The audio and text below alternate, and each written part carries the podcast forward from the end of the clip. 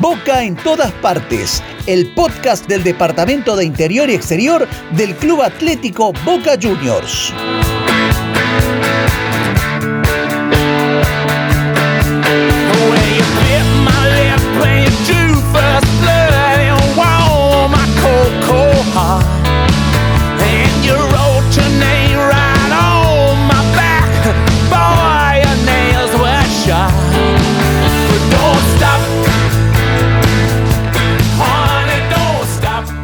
Hola, ¿cómo les va?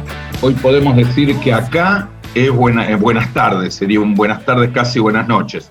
Pero debido a la cantidad de invitados que tenemos, no sabemos si a todos le podemos decir buenas tardes o buenas noches. Tenemos tanta cantidad de invitados que no sabemos cuánto va a durar este podcast, pero se los recomendamos que lo escuchen hasta el final, porque tenemos sorpresas hasta el final. Primero voy a saludar, por prolijidad y educación, voy a saludar al co-conductor del programa, que se llama Matías Rodríguez Conde, que está en Texas y que acaba de darme enorme envidia diciéndome que hay 31 grados en Texas. Y además, todavía no lo adelante, pero tenemos una gran novedad para decirlo en Boca, en todas partes, el programa del consulado, de consulados y peñas de Boca Juniors. Matías Rodríguez Conde y Camilo, los saludo. Vamos con Mati primero. ¿Cómo estás, Mati? Hola, Ricky. Como vos dijiste, verano en Texas, verano en Houston. Nos tocó a nosotros ahora, así que estamos arriba de 30 grados.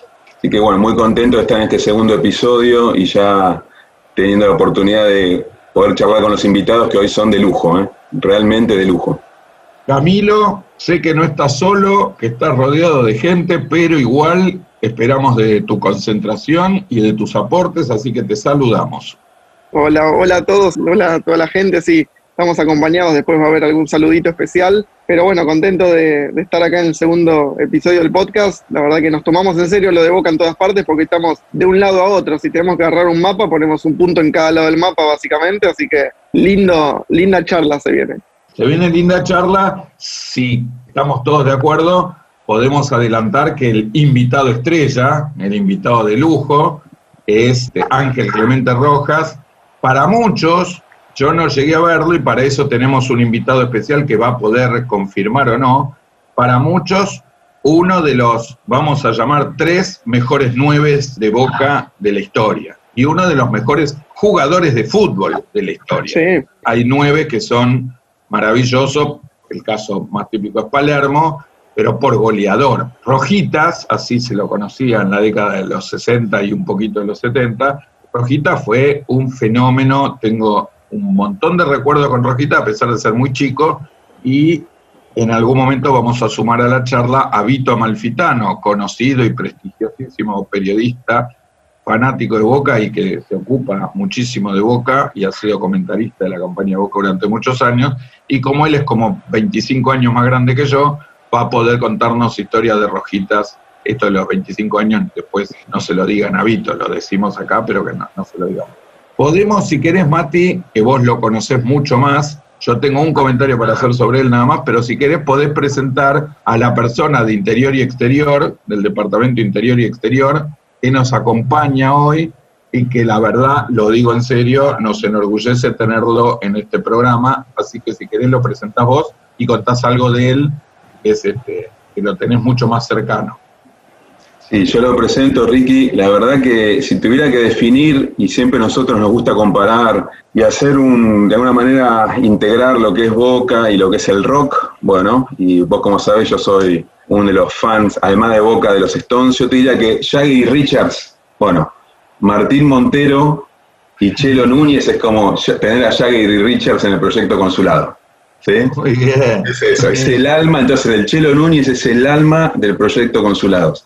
Está siempre 24 por 7, las 24 horas del día disponible, sea desde cualquier lugar del mundo que necesitemos una ayuda, está Chelo, siempre. Entonces le decimos el tractorcito, ¿no? Está siempre, siempre para lo que sea.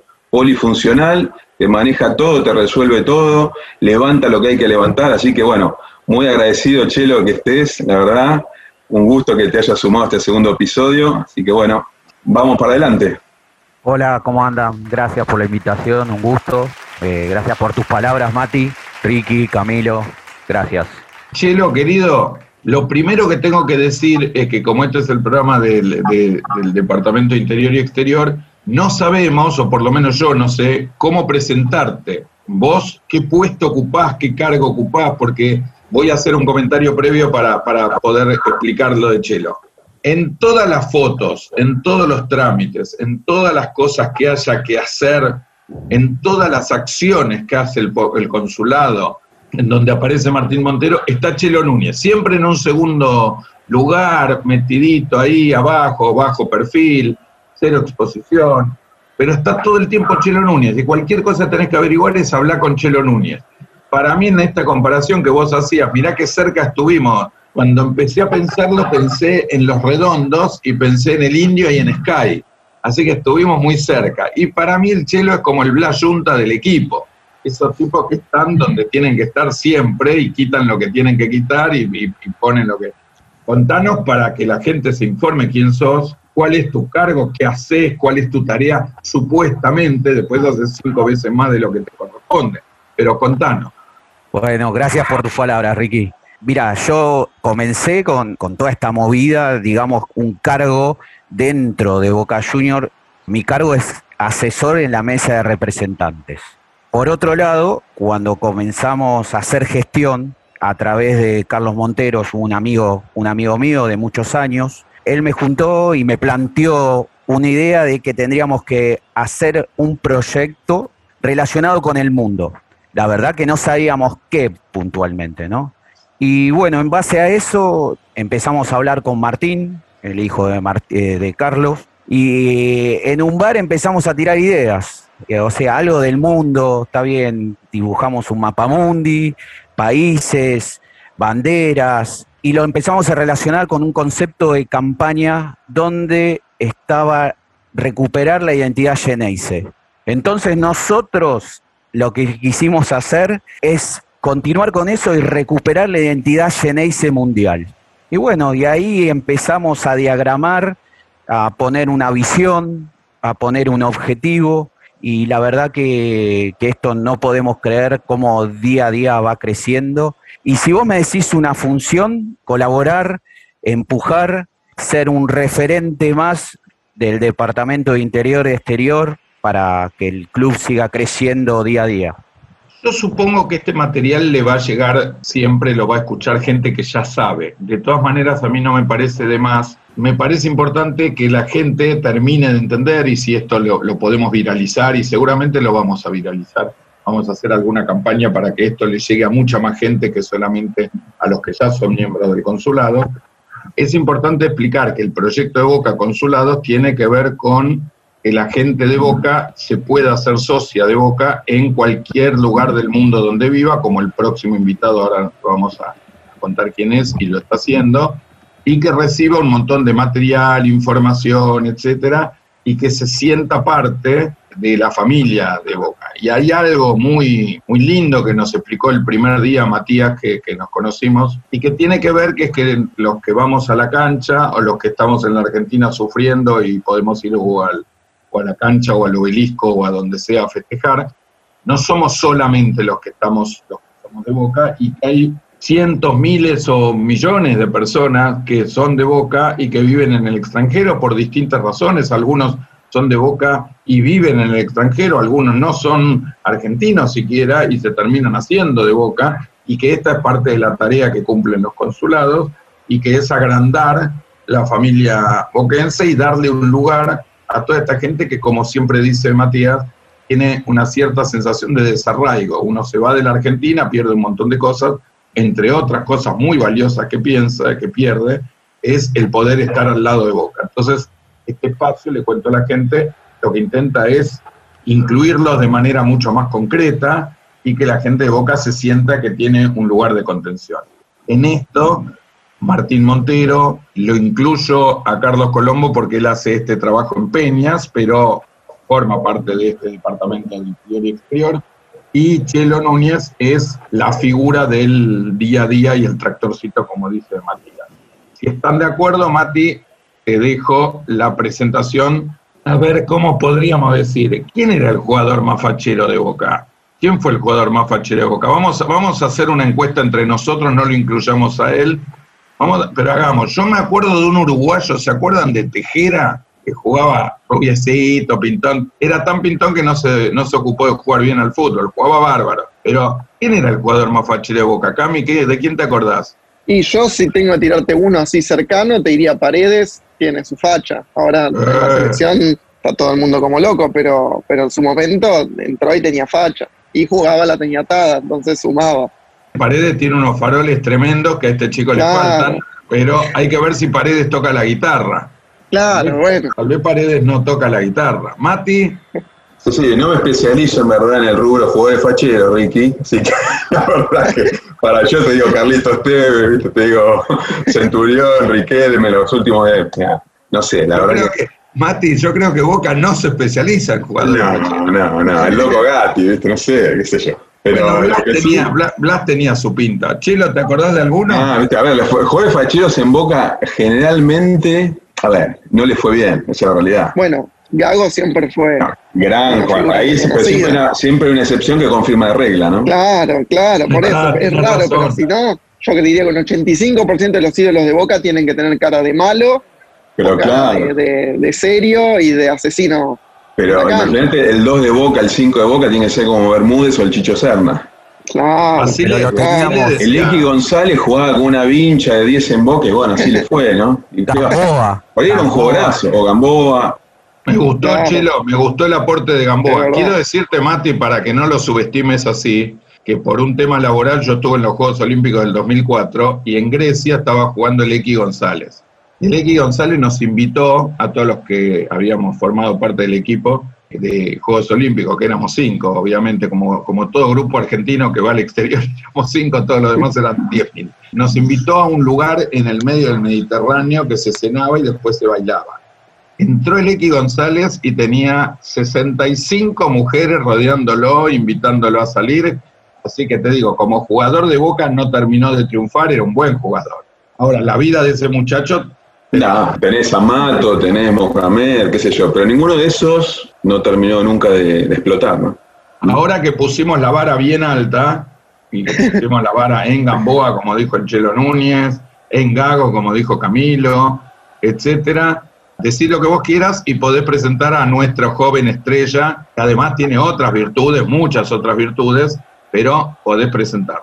Presento entonces, bueno, nosotros somos, Chelo, 70 consulados en diferentes lugares del mundo y en lugares muy remotos, ¿no? En este caso, si uno piensa en el lugar del que estamos hablando, es la tierra maurí, es la tierra por excelencia del rugby, donde el rugby es como el fútbol, donde el color negro es el color que lo representa y de hecho el presidente del consulado, nosotros estamos en este caso, este episodio de Dios está haciendo, dos está siendo filmado, está haciendo referencia a eso, pues está todo de negro, es un all black, un all black de boca. Pancho, ¿cómo estás? ¿Todo bien? Hoy es mañana, ¿no? ¿Cómo andan todos por ahí? Primero, tengo muchísima vergüenza. Yo sé que esto no se va a ver, pero estoy totalmente colorado. No, no, no merecía tamaña presentación en absoluto. Pero igual se los agradezco, se los agradezco y me suma la joda. Buenas para todos. Como siempre, un placer estar formando parte de este, de este espacio para hablar de lo que más nos importa, que básicamente es Boca y, toda la, la familia y cómo, y cómo seguir haciendo grande al club que tanto amamos. Así que nada, acá estoy presente y para lo que necesiten, charlemos. Pancho, para que no te agrandes, te quiero decir algo. Nosotros somos expertos en comunicación, entonces en, en la comunicación siempre hay que jugar con el imaginario de la gente. Entonces, justamente como esto es audio, hay que plantar figuras. Entonces, hay que crear un sex symbol. Después el imaginario del sex symbol Claro, el tema es que después me tiene que, me tiene que machear la voz con el imaginario. ¿viste? No puedes presentar un Brad Pitt y de repente, hola, sí, yo soy Francisco. de Nueva Zelanda". Bueno, ahora que pasó lo de Milli Vanelli, vieron que se murió el que, el que cantaba de veras la canción de Milli Vanelli. Girl, you know it's true.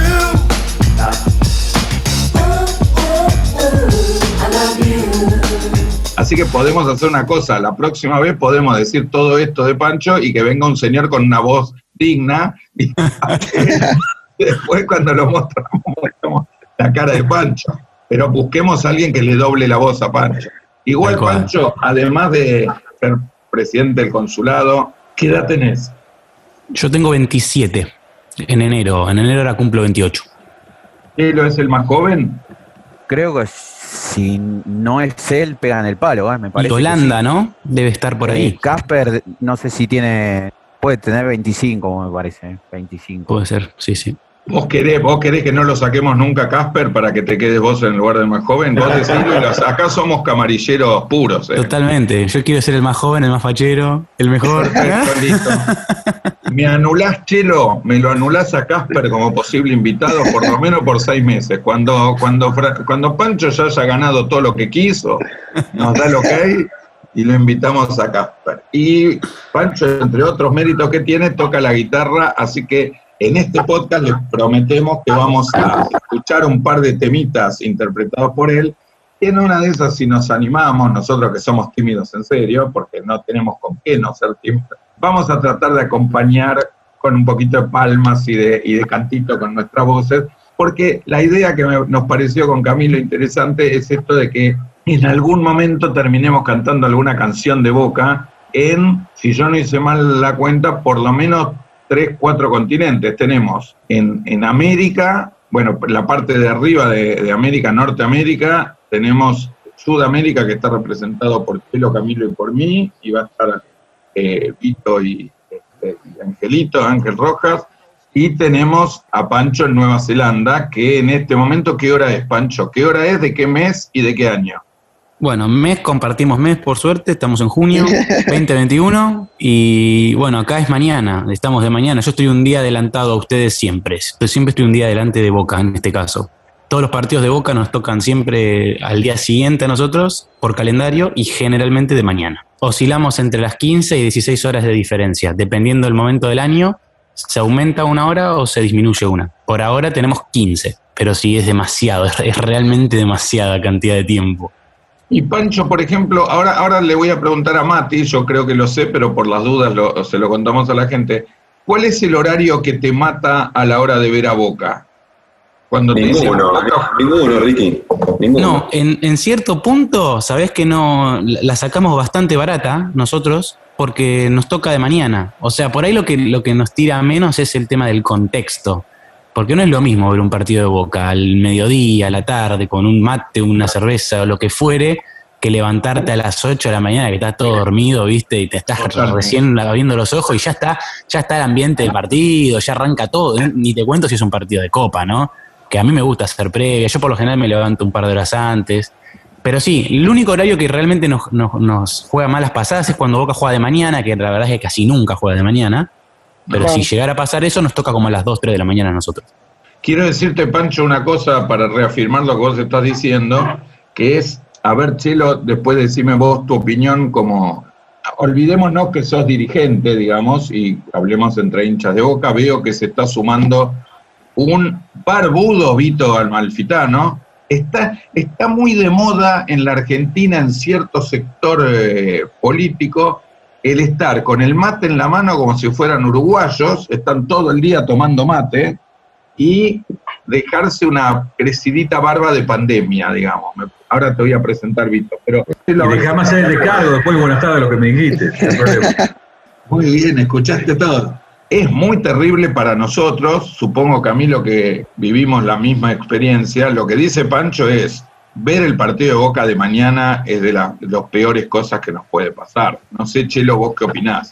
Y mira, en, en- en algún momento nosotros, cuando empezamos con, con toda esta movida mundial, quisimos un poco jugar con los horarios, obviamente que no iba a depender del club, sino que ya está reglamentado por AFA, y de repente quedás bien con algún que otro país y desfavoreces a otro. Entonces, que sea lo que diga la AFA y establezca los horarios. Pero sí, tenemos en cuenta que a la mayoría, digamos, de los países de Europa, por el horario nocturno medio, medio que los complica, pero después nos muestran fotos y la verdad que hasta ahí nomás los complica, porque tienen esa suerte de quizás se juntan después de cenar o algo por el estilo. Pero con respecto a Pancho, sí, el hacer la previa, la que todo hincha de boca siempre le gusta o algo por el estilo, y es complicado la mañana.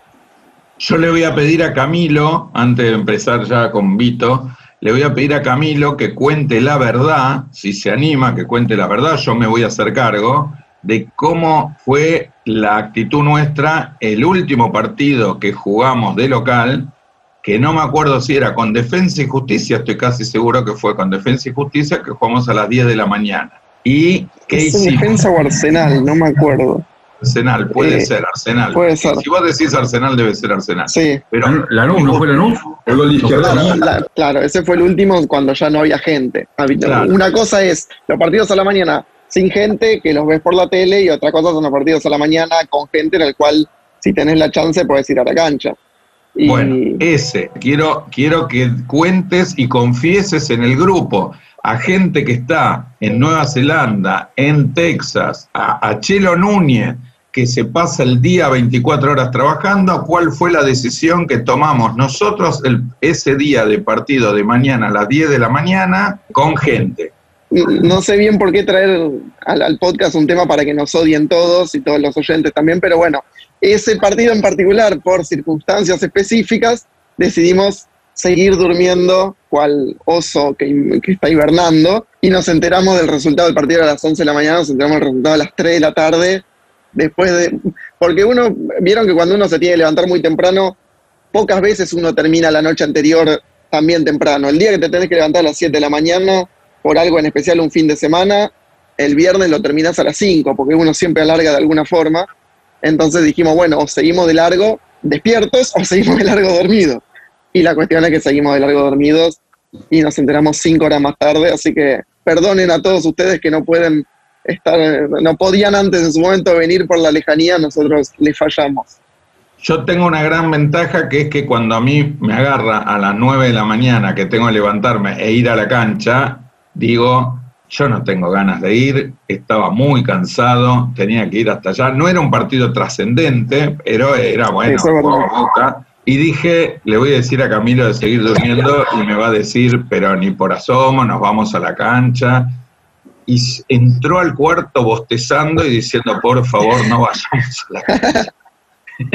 Con lo que nos fuimos a dormir y nos enteramos, debe ser el único partido, salvo algún viaje, que no, que no, Sí. nos enteramos ni vimos el partido en vivo. No, no, la única forma de sacarnos, de, de- de- de alejarnos de Boca es a la mañana. Después pueden, pueden jugar en, en, plane- en la luna, que nosotros vamos a estar ahí, pero a la mañana es como kriptonita.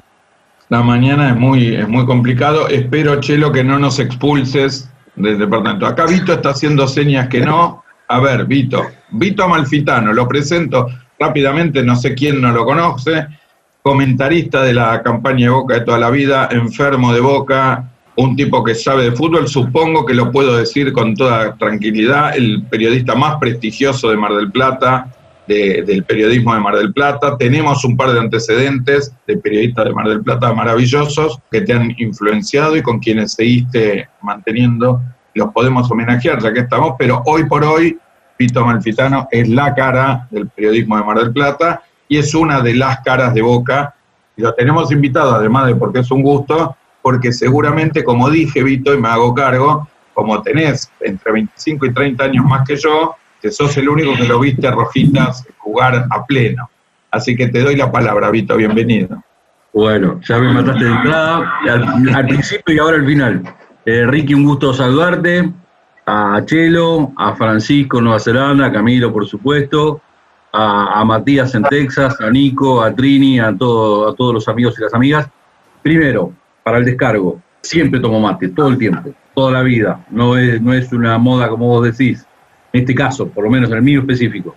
Perfecto. En cuanto a la barba, nunca me dejé la barba en mi vida, pero tuve 10 días de, mm, no se dice confinamiento, ¿cómo se dice? Con- Estás bueno, sí, Aislamiento. más o menos, sí, es confinamiento, de estar adentro. Estás guardado por casos sospechosos, ¿sí? No, no sí, tuve aislamiento. COVID. Aislamiento. Aislamiento. Ahí está, no me salía la palabra. Eh, no tuve COVID, pero tuve contacto con concejales pares míos que habían tenido, con lo cual tuve, estuve en un aislamiento en el que me dejé la barba y decidí después de ese aislamiento de, de 14 días dejarme la barba. Pero fue la primera vez en mi vida, es la primera vez en mi vida. Eh, Bueno, el otro descargo es que, por supuesto, tengo no, no vamos a decir que no son. Eh, y en cuanto a lo de la mañana, me encanta Boca a la mañana. Me encanta No, Boca a la mañana. No, Vito, no. Me encanta Boca a la mañana y además tiene una mística especial, hay buenos antecedentes, lindos antecedentes. Yo tengo uno muy particular. Eh, el 6 a 1 a Racing a la mañana, Eh, en la bombonera. ¿Cómo llovía, Vito, ese día? ¿eh? ¿Cómo nos mojamos esa mañana? Bueno, pero ¿sabes cuál es mi, mi recuerdo, Matías? Voy a comentar para LU6 Atlántica como comentarista, el relator Eduardo Maschi. eh, seguíamos prácticamente todos los partidos de Boca para la radio de Mar del Plata. eh, transmitimos en las viejas cabinas, eh, no las de, de las de los palcos bajos, sino las viejas cabinas de enfrente, ¿sí? enfrente. y llevé a ese partido, fue la, creo que fue la última vez que me acompañó a la cancha mi viejo. Fue, llevé a mi viejo a la cancha. Y fue una felicidad enorme que nunca más me voy a olvidar, los goles de la Torre, el 6 a 1, pero sobre todo la compañía de mi viejo que me acompañó en toda mi, carrera, en toda mi trayectoria, eh, haber estado en ese partido conmigo, en esa transmisión de- del Boca Racing 6 a 1. Y además está el recuerdo de las mañanas de la liguilla, de la, liber- la pre-Libertadores, con el triunfo contra Newell's. Torres, gran jugada, sigue Torres, gol. Gol Junior Torres. El equipo de Boca lleva la victoria 4 a 1 y hasta ahora Boca es el ganador de la liguilla pre-libertadores. El día del 6 a 1, que por supuesto estuve, por su- no, no, tampoco me pongan en el lugar de que no voy a la mañana, no fui un partido. También estuve en el día- 2-3 en el 2-3 contra River de, de Maradona, También. también. fue la mañana, pero bueno. También, también, con un gol de Maradona increíble y Golazo de los palcos viejos.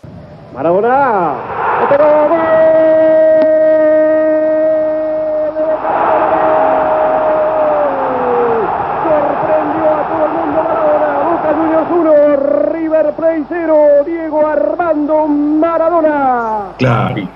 Pero el día del 6 a 1 con, con Racing, ese día quedó, yo creo que entre las tres fotos más lindas de festejo de goles de Boca, hay uno de Batistuta agarrado de espaldas al alambrado. Batistuta, Batistuta, gol. Gol de Boca. El goleador ahora sí único del campeonato. Gabriel Omar, Batistuta. Es una imagen que te conmueve hoy, que lo viste, ya el partido lo recontrablaste. Cada vez que veo esa foto, yo tengo como recuerdo la foto de Batistuta esa contra Racing y la foto del Manteca Martínez contra River el día del 1 a 0. Villarreal, la barrera.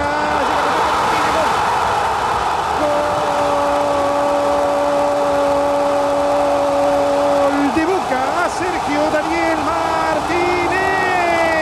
Me da ganas de buscar esa foto de Batistuta. Me da ganas de Sí. No, pero buscala, Vito, porque es Sí, sí. impresionante, porque además quiero decir algo. La facha de Batistuta, en ese momento, agarrado del, del alambrado, es para uno pegarse un tiro y decir, yo nunca, ni voy a jugar al fútbol como este pibe, yo voy a tener la facha de este pibe, me queda solamente el sector F y estar ahí arriba entre la multitud y desaparecer. Es No, una de las fotos más lindas, me acuerdo de esa, la de Manteca Martínez y la de Benetti, Sigue Benetti con él estaba Chazarreta. Este es Benetti. Pégale, Benetti, Benetti. ¡Gol de Boca! A los dos minutos, Claudio Benetti. que se subió hasta el, el coso. Sí. A ver si te acordás alguna, Chelo, fotos que te Esas acordás. tres imágenes están en la cabeza, ni siquiera tenemos que ver la foto, la verdad es, están en la cabeza. Son Las imágenes- tenés en la cabeza. Sí, Chelo, sí, sí. fotos que te acuerdes o goles que te acuerdes que te hayan quedado registrados en la cabeza que decís, no me lo tienen ni que contar, no me lo tengo, no, no tengo que buscar nada. Pues foto la de Benetti. Perfecto. Esa tremenda. Y el gol, igual fue algo como la previa del gol. Contra River, el gol de Palermo, cuando Sí. Palermo Bianchi lo hace mandar calentar. Muy fue algo increíble. Cuando. Bianchi lo manda a. A bueno, fue ese partido, claro. Eh, cuando lo manda a calentar que, y lo iba a calentar y se saca el buzo, fue algo que Mm. eh, me puse a llorar. Fue algo increíble, increíble porque esa cosa de, de Martín, lo que generaba Martín dentro de la cancha, se saca el buzo y yo no podía creer, no podía creer que estaba volviendo. Se viene en boca Martín Palermo. Se vendrá loco, se vendrá Palermo. Descomunal. Aliento para el delantero, para el goleador de Boca. Y bueno, y obviamente el, el meter ese gol y que lo coronen terminando el partido como ya está, hiciste el gol, nos vamos. Alguien quiere Martín, quiere Martín, quiere Martín, viene Martín, Martín, Martín. Se la va a dar. No, quiero hacer Martín, le va a hacer Martín, golazo de Martín. Gol.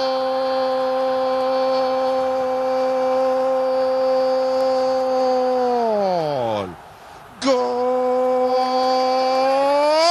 de Boca y a otra cosa. Lo hizo en la vuelta Martín, Martín, Martín, Martín, Martín, Palermo. Como ese gol, hubo muchos, ¿no? Pero ese fue tremendo. 24 de mayo del 2000. 24 de mayo del 2000. Chelo, hay una cosa que me encanta lo que decís, que es, yo permanentemente le trato de contar a Camilo y a Simón, que yo nunca en la vida, a ver si coinciden ustedes, no sé si Pancho se acuerda, pero Matías se acuerda seguro, yo no sé si ustedes se acuerdan, pero yo en la vida vi a la bombonera generar una sensación de leonera, de, de, de, de algo que era impresionante y que estaba anticipando el final, que es cuando Palermo se saca el buzo y la gente empieza a cantar por Palermo. Fue con un gol cuando Palermo se saca el buzo. Increíble. Era como, sabíamos que iba a ser el gol, digamos, era una cosa impresionante el clima. Yo creo que cualquier jugador de River, hay muchas jugadas que en ese partido uno ve, que de pronto lo ve a Trota medio quietito, con falta de movilidad, etcétera, y yo creo que el clima ese día fue indescriptible. Mati, ¿vos te acordás de eso? ¿Y me acuerdo, me acuerdo, y ese día le va a llamar un poco por ahí la atención porque estás pensando que estaban socios atrás del arco como siempre, o en algún rincón de la bombonera, pero no. Convención de ingeniero fuera de, de mi, digamos, de lo que era mi posibilidad de, de bloquearla y arreglar agenda, estaba en Alemania, Ricky. Uh. Estaba en Frankfurt, en Alemania, y fui al partido de ida, porque iba siempre, vos sabés. Fui al 2 a 1 con el gol de Román, que la clava al ángulo. También nos mojamos bastante esa noche. Y cayó esa, hacer ese segundo partido en la bombonera, me quería morir, pero no, no tenía manera de manejar la agenda como a veces hago. Y me agarró 3 de la mañana en un hotel en Frankfurt, en otra época donde no había internet, donde no había aplicaciones, donde no se podía ver, y no había internet en los hoteles, y era llamar por un teléfono viejo que discaba, ¿sí? que la cuenta todavía la estoy pagando, a mi primo que estaba en la bombonera, que tenía un celular de un ladrillo, estaba en la platea preferencial que era celeste, la que hoy es azul, y lo iba llamando cada 20 minutos. Y lo llamo justo antes del caño de Román, y escuché el Oli así. Bueno, y el gol de Palermo lo, lo, grité en vivo y en directo por ese teléfono negro a la antigua, discando así, y casi me echan del hotel. Casi me echan. No, no, porque lo grité dos minutos, lo grité diez minutos. Y lo grité claro. como si hubiera estado en la bombonera, el teléfono se cayó, la, la, fue un desastre. Entonces, así lo vi, Ricky, pero lo vi, te puedo decir, ejemplo, Mati, me lo relataba mi primo por teléfono desde el sector L. Tu primo desde la cancha te relataba. Sí, sí, me lo relataba. No me lo relataba como me lo relatarías vos, me lo relataba a su manera, ¿no? No, yo tampoco, pero no, esperá. Pero, me lo iba contando y escuché el caño de Román, me dijo, no sabés lo que dice Román. Bueno, pero escuché el gol en Frankfurt, pero temblaban las paredes del hotel. Bueno, y cuando vino el gol de Martín, bueno, imagínate. Podría contarla diferente, pero te digo la verdad, posta me parece partido. Pero para que los chicos tengan una idea del el privilegio que tienen, porque ellos son generación internet, mi pregunta es, ¿cuántos días más tarde viste el partido? Las imágenes, porque yo he llegado a ver partidos cinco días más tarde de lo que ocurrieron y que me llaman y me dicen pasó tal cosa, o como me decís vos, me lo relataban por, por coso, pero por, por teléfono, yo el partido no lo podía ver normalmente uno no podía ver, sabía que si viajaba el partido no lo veía. Entonces digo, ¿cuántos días más tarde vos pudiste ver el gol de Palermo, el, el caño de, de, Riquelme? El gol lo vi cuatro días después cuando llegué a Buenos Aires, porque de nuevo, en esa época, hoy esto es muy fácil, uno se imagina que googleé ahora mientras estamos grabando el podcast y podés ver lo que querés, pero en ese momento no era así. Obviamente supo el resultado en el momento, eran cuatro de la mañana, no dormí más, pero tampoco que me podía conectar y ver lo que había pasado y leer, porque no vi, de nuevo, no vi internet. Sí existía internet, pero era casi inaccesible. Los hoteles en esa época no tenían todos internet. Y miren no. que era Alemania, ¿eh? Y se cortaba. Era, era, otro mundo, era otro mundo. Por eso hoy todo es mucho más fácil, pero a mí me tocó ese día de ese 3 a 0, es un, como medio un estigma que tengo, de la felicidad, digamos, no haber podido estar dentro de la cancha, pero tengo lo que yo sentí estando en la otra punta del mundo, solo en un cuarto de hotel. Bueno, en verdad, estaba con un amigo, hincha de San Lorenzo y la mujer, y bueno, todavía me está puteando, ¿no? Porque ella se despertó con mi grito del tercer gol de Palermo, que fue un desastre lo que hice. En la habitación esa casi nos sacan a patadas, no solamente del Hotel Ricky, sino de Alemania, ¿no? Imagínate. Sí, sí, sí, sí. Podría contar algunas anécdotas de Alemania en el 2006 que la policía vino a buscar a la gente por mucho menos que por eh, despertar a todo el mundo a las 4. Pancho, quiero saber, Pancho y Camilo, quiero saber, ¿qué recuerdo tienen o cómo les llegó el recuerdo de ese partido? ¿Ustedes qué edad tenían? Bueno, yo, ten- yo tenía seis años. Yo, para, para serle 100% honesto, yo veo a Boca, tengo recuerdos de Boca, de partidos de Boca desde los tres, tres y pico más o menos. Así que ese partido lo, lo tengo totalmente en la, en la mente. Nada, yo en ese momento vivíamos en Varadero, provincia de Buenos Aires. Eh, nada, yo no era socio. Mi viejo fue socio de Boca mucho tiempo, después dejó de serlo. Y sí recuerdo haberlo visto en casa. Y la emoción era grande. Yo era, un, yo era chiquito, pero yo ya, ya entendía lo que, era, lo que era ese equipo. Y entendía bastante de fútbol. me gustaba. Yo siempre miré, no miré muchos dibujitos de niño, miraba fútbol. Yo ponía los canales deportivos y miraba fútbol, golf, lo que venga, yo miraba deportes. A ver, claramente se me termina de forjar el mejor, mejor el recuerdo con el paso del tiempo, ¿no? Que ves las imágenes porque era chiquito.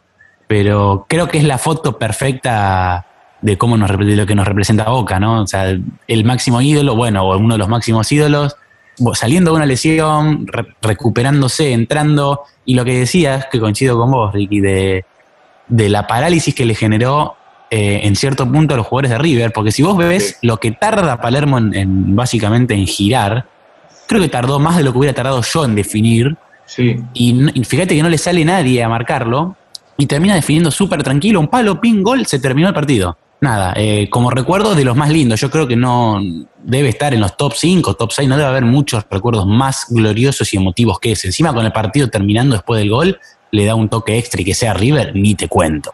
Encima ganamos la Libertadores después de 22 años. Tal cual. Y encima salimos campeones del mundo con dos goles de Palermo. Y un plantel que no pasó desapercibido, ¿no? Si no es el mejor plantel de historia Boca, me podrán corregir, pero le pega, lo- le pega el palo. Así que yo creo que es histórico. O sea, realmente debe ser de los momentos, por lo menos en personal, personalmente para mí, si no es top 5, le pega el ángulo. De lo que cuenta Pancho, lo maravilloso es que a los tres años se acuerda. ¿Vos, vos qué edad tenías, Cami? Y yo tenía un poquito menos, yo tenía eh, cuatro, casi cinco, y la verdad que tenía un poquito menos de, de noción de, de- lo que estaba pasando, pero Ricky siempre me explicaba que era el día más feliz de su vida ese, que fue el día más feliz de su vida. Y yo, como nene, le, decía que no, que se tendría que haber sido algo cuando yo nací o alguna situación conmigo. Y él me explicaba que no, que nada que ver, que eso estaba segundo puesto, muy alto, pero el segundo puesto, el primer puesto, no había ninguna duda que era el día del muletazo de Palermo. Y yo no te- terminaba de entender y hasta que me molestaba un poco. Pero en el momento que empezás a tener un poquito de noción de lo que pasó y te volvés un poquitito más grande, decís, ¿cómo puedo haberte discutido tal situación aburrida como un nacimiento con relación con el gol de Palermo? Sin ninguna duda. Ahora El, el nacimiento de un hijo casi todos los tenemos. Pancho tiene uno no reconocido, pero él, todos los que reconocimos No, no lo digas que me van a venir a buscar. te van a venir a buscar cinco, te van a venir a buscar de a cinco. El nacimiento de un hijo yo creo que lo que trae aparejado es mucho miedo, mucha, mucha incertidumbre, mucha alegría, mientras que lo que dice Chelo del momento de Palermo y el gol, y no sé si te vas a acordar, y me estoy alegrando mucho porque lo estoy viendo en imágenes arrojitas, a mi ídolo, ahora Vito seguramente se sumará, ya lo vamos a presentar, pero me parece que debe haber sido el, una de las imágenes más inolvidables. Y a ver si te acordás, Vito, que después hay, hay una cámara que anda circulando que lo muestran, que es que cuando le hacen el penal a Bataglia, Palermo lo mira a Riquelme y le pone el dedo diciendo vos, vos. O sea, Palermo no quería patear ese penal ni loco, y le dice muy claramente a Riquelme, lo pateas vos, y Riquelme va a patear el penal maravilloso. Se puso nervioso, ¿no? Irá Román, el ticto del arco. Román, gol de Boca. Román, Román, Román. Juan Román Riquelme. Se puso muy nervioso. Se va por atrás del arco a festejar el gol. Cuando vuelve, al primero que va a abrazar es a Palermo. Con lo que a mí esta, esta cosa de los jugadores se llevan bien en el vestuario, no se llevan bien en el vestuario, yo estoy convencido, y ahora tal vez Angelito nos va a poder dar, confirmar esto, estoy convencido que en el momento que entran a jugar el partido no son ni amigos, ni enemigos, ni nada, y en un partido de ese tipo, Palermo lo mira a Riquelme y Riquelme va y lo abraza a Palermo, igual que en el partido con Gremio, que también Riquelme sale corriendo a festejar el gol y al primero que busca es a Palermo.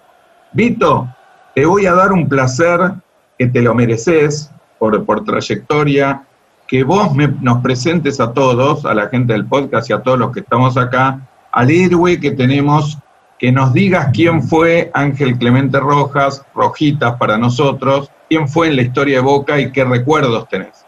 Bueno, eh, la verdad que es un honor, un honor que me, que me des la posibilidad de presentarlo, pero un honor tenerlo acá con nosotros. Se trata de, para muchos, el ídolo más grande de la historia de Boca. Yo voy a ser eh, claro, yo estoy más de acuerdo con él, porque él dice que el ídolo más grande es Román. Entonces, está entre Román y él.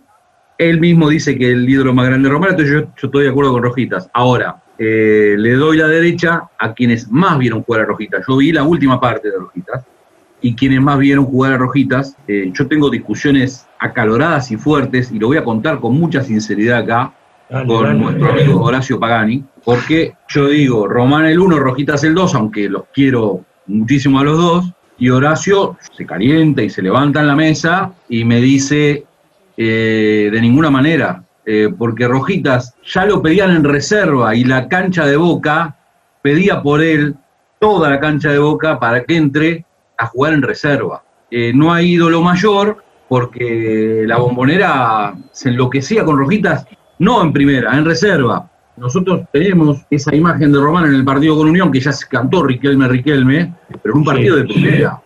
Pero a Rojitas ya se lo pedía en reserva, porque era, era un deleite especial verlo, eh, porque además desmitifica esto de que el jugador de Boca es garra y corazón. Fíjate vos, los dos más grandes ídolos de la historia de Boca, ponelo como quieras, Rojitas 1, Román 2, Román 1, Rojitas 2, los dos ídolos más grandes de la historia de Boca son dos 10 de puro fútbol, de puro juego, del, del juego más depurado. Entonces es mentira eso de que Boca solamente es garra y corazón, al contrario, es el mejor fútbol del mundo Boca, tanto es así que sus dos más grandes ídolos son Rojitas y Román.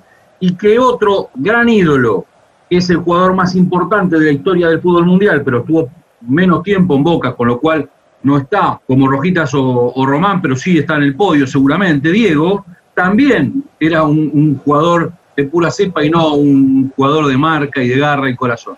Así que lo que tengo que decir es que es un jugador de una calidad excepcional, que Rojitas es inigualable, que no hubo uno como él. Por ahí él dice que, que algunos tuvieron sus características, yo creo que no hubo uno como él, y que encendía a la gente desde la reserva. Y esto, y esto hay que demitificarlo, eh, Ricky, porque todos dicen Boca solamente es garra y corazón o Boca solamente es el resultado. Si la gente se volvía loco para verlo a Rojitas en reserva, no importaba únicamente el resultado, importaba la estética, importaba ver al jugador, importaba, importaba ver al, al mejor futbolista de todos. Y por eso eh, lo alababan a Rojitas, ¿no? Quiero, quiero sumar dos, dos cositas muy chiquitas, dos perlitas, por esto que está diciendo de Boca, y después le voy a dar la primer pregunta a Rojitas a Chelo Núñez como, como se lo merece él. Pero quiero sumar a lo que vos decís un par de detalles. Boca, al único jugador que yo me acuerdo que aplaudió con camiseta extraña fue a Diego, el partido que Maradona nos gana 5 a 2, cancha de Vélez, y cuando lo despedimos a Maradona lo despedimos como si hubiera hecho los cuatro goles nuestros. Y al único jugador de otro equipo a quien Boca homenajea y ovaciona toda la cancha es a Bocini, que te debes acordar en un partido que Boca termina perdiendo con Independiente, antes se le entrega una cosa. Entonces yo digo, los ídolos de Boca son Román, Rojitas, Maradona, homenajeamos a Bocini, algo de fútbol entendemos, pedimos por la vuelta y fue ídolo de Márcico, algo de fútbol entendemos. Así que lo dejo a Chelo Núñez presentándolo y haciendo la primera pregunta para él, agradeciéndole muchísimo por su participación y diciéndole que mi viejo en este momento estaría muy emocionado de verte, Ángel. Mi viejo era tan enfermo de vos como la generación actual lo pudo ser de, de, Riquelme, pero para él era rojitas y era palabras máximas, era boca, rojitas. Así que estaría muy contento y esto casi lo tomo yo en lo personal como un homenaje a mi viejo. Chelo, te dejo hablando con Rojitas y que quién es el protagonista de esta. Eh, hola Ángel, primero un gusto en saludarlo. Me presento, yo soy Chelo Núñez, estoy, soy dirigente del club. Eh, actualmente soy un referente de lo que es el Departamento de Interior y Exterior. Estamos llevando a cabo un proyecto que ya es realidad de recuperar la identidad Geneise en el mundo, ¿no? Es por eso que creamos 70 consulados en distintas partes del mundo. Así que Boca está creciendo cada vez más. Y bueno, la verdad que yo como invitado, y es un honor poder tenerlo y hacerle la primera pregunta, eh, me gustaría saber cuál fue su gol más importante en, en lo que fue la carrera de Boca Junior. Bueno, buenas tardes muchachos, buenas tardes para todos. Es un gusto y gracias, gracias por acordarse que es muy importante para mí, ¿me entiende? Bueno, el primer gol que yo recuerdo en mi mente, yo creo que fue el primer gol que hice de muy jovencito, ¿no? El primer gol uno no se olvida de nunca, nunca se olvida eso, muchachos. Es como la primera novia, tampoco te olvidas nunca de la primera novia, ¿me entendés? Yo creo que el primer gol que fui, que tuve la suerte de hacer, fue en la cancha de Boca el tercer partido que tuve la suerte de jugar la primera, fue contra Gimnasia Grima de la Plata. Y tuvimos la suerte de ese día de, ganar 1 a 0 y, de, ese, de ese gol no, no me olvidó nunca, tampoco me olvidó de ahora la, con la edad que tengo, ¿me entiendes? Tuve muchas, muchas opciones de, hacer ese gol, de, de, hacer goles, ¿me entendés? Porque me costó, me costó. Me costó hasta el primero. Bueno, y después Dios y la Virgen me ayudó y, tuve bastantes goles, hice bastantes goles en Boca. Yo no jugaba de punta, muchacho. Yo jugaba del medio hacia adelante, porque era muy jovencito, pesaba 60 kilos, ¿me entendés? Y llegaba, te querías comer el de la cancha cuando tenés esa edad, ¿me entendés? Y tuve la suerte que, que me salieron las cosas bien y jugar muchos años en la primera, ¿no es cierto? Que nunca en mi vida lo había soñado, jamás, jamás. Y de golpe así, como te digo, me llegó todo, todo enseguida, todo rápido, pero ¿cierto? Tuve la suerte de, de en una semana jugar en las tres divisiones. los domingos se jugaba la tercera y la primera, y los jueves la reserva. Y yo en la semana jugué en las tres divisiones. Bueno, cuando debuté me salieron las cosas bien, eh, ganamos 3 a 1 a Vélez y bueno, y después tuve, tenés que seguir, tenés que seguir, muchachos y tuve la suerte de, seguir mucho tiempo, ¿no es cierto? Que fueron prácticamente 11, 12 años jugar en la primera boca. Una cosa muy, muy importante en mi vida. Vito, Mati, quienes quieran, están a disposición, lo tenemos a rojitas, así que aprovechémoslo. Felito, bueno, primero agradecerte, volvemos a hablar. Nosotros hablamos hace muy poco, si recordás, en la charla que tuvimos con los socios del Consulado de Texas. Así que para mí es un honor, ¿sí? Muy bien, muy bien, muy bien, Angelito, muy bien. Ya le vamos a ir a, tirar unas paredes como dijimos ese día. ¿eh? un gusto hablar con usted. Muchas gracias y muchas gracias a Agustín. Por hablar con usted, de verdad. Lo mismo para mí, Angelito. Mi nieto. Sí, sí, Agustín siempre clave. ¿eh? Vos, mira, siendo para mí un prócer, eh, un prócer porque nosotros, para mí un prócer es más que un ídolo, y hay algo que a mí siempre me pegó, me, llegó muy, sobre todo la última vez que hablamos, ¿no? Que todos nosotros en la cancha tenemos un montón de canciones donde todos cantamos que vamos a dar la vuelta en el Monumental, y vos la diste, y la diste dos veces. eso me parece increíble. ¿Nos puedes contar, Angelito, en primera persona cómo fue? Y, a ver, eh, espera, querido, eh, eso fue la primera vuelta olímpica que tuvimos la suerte de dar la, la vuelta olímpica que nunca Boca la había dado que fue en el año 69, siendo el técnico Di Stefano, ¿no es cierto? y ese partido ganábamos 2 a 0 a River y nos empataron, pero nosotros le llevábamos dos puntos de ventaja, ¿me entendés? Y tuvimos la suerte de, ser campeones y dar la vuelta olímpica por una cosa que, que no te olvidas nunca. La cancha llena, el, el repleto, ¿viste lo que era? Vos no sabés lo que era, muchachos. Miguel Ángel López entra a jugar de José en este momento. El árbitro del cotejo, señor Oscar Beiró, anuncia la finalización del clásico. River Plate 2, Boca Juniors 2. Empate que consagra a Boca Juniors, campeón del torneo nacional 1969. El Estadio Monumental, en esa tribuna que vimos, ha estallado haciendo salir así toda la emoción contenida. Bueno, fue una satisfacción bárbara, que, no, que tampoco te olvidas nunca de eso, ¿me entendés? Después tuvimos la suerte al otro año, en el 71, a ver, no, en el 70, dar la otra vuelta olímpica, ¿no? De nuevo en la cancha de River. Jugamos con Central en la cancha de River. Perdíamos 1 a 0. 1 a 0 y faltaban cuatro minutos para, para terminar el partido, ¿no es cierto? Y yo tuve la suerte de, de poder empatar, faltando cuatro o tres minutos, ¿me entendés? y ese gol lo dio, lo dio la oportunidad para que fuéramos a largue, de 15 y 15, ¿me entendés? Y tuvimos la suerte de, de ganarle con un gol de Jorge Koch de cabeza. Y bueno, y otra vuelta olímpica más, ¿no? Pero la segunda fue terrible, muchachos, porque ya lo tiraban de todo, ¿viste? Los abrieron los grifos y todo para que no el agua, ¿viste? Pero fueron satisfacciones, qué sé, bárbaro, la gente era impresionante, la cancha arriba era impresionante.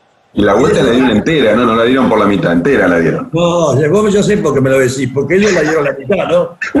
estaba en la cancha, estaba en la cancha, estaba en la cancha, sí. Sí, son cosas que tampoco, tampoco, te vas a olvidar nunca, no te olvidas nunca más.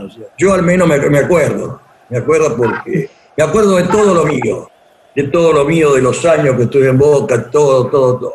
Y soy un agradecido, muy agradecido a la gente por el amor y el cariño que me dieron en poco tiempo, ¿me entiende, maestro? Bueno, pero pues hay que demostrar si uno te salió bien la primera vez y después no, ¿no? ¿Me entendés? Y yo, y tenés que, te trabaja la cabeza. Y tuve la suerte de, ya creo que se lo dije hace un rato, de continuar 11 años. Fue la, la vida, la cosa más importante de mi vida en Boca, ¿me entiendes? Y jamás en mi vida me voy a olvidar el amor y el cariño de la gente, porque lo gané en poco tiempo, ¿me entiende? A la gente.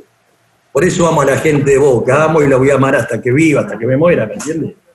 Ángel. Señor. Eh, voy a contarte un secreto que tal vez no sabías, que no te quita ningún mérito. Yo acostumbro a tutear a la gente, si, si te molesta, por supuesto lo hacemos. Para nada, mi amor, para nada, para nada. Aparte, soy, somos de Boca, ¿no? Somos de Boca, claro, sí, sí, sí. Quiero decirte que un secreto que vos no conociste eh, cuando hiciste el gol de, Central es que no lo hiciste solo. Yo era bastante chico y estaba en Mar del Plata porque ese partido fue un 23 de diciembre. Estaba en Mar del Plata con mis padres de vacaciones y estábamos escuchando el partido a través de Bernardino Veiga, que era el relator de, Boca. Para mí fue el más grande. Yo tengo todos los goles que hice, todos los goles con Bernardino Veiga. Qué maravilla. Te lo juro, te lo juro por mi madre, ¿no? Yo lo amaba, lo adoraba, lo adoraba.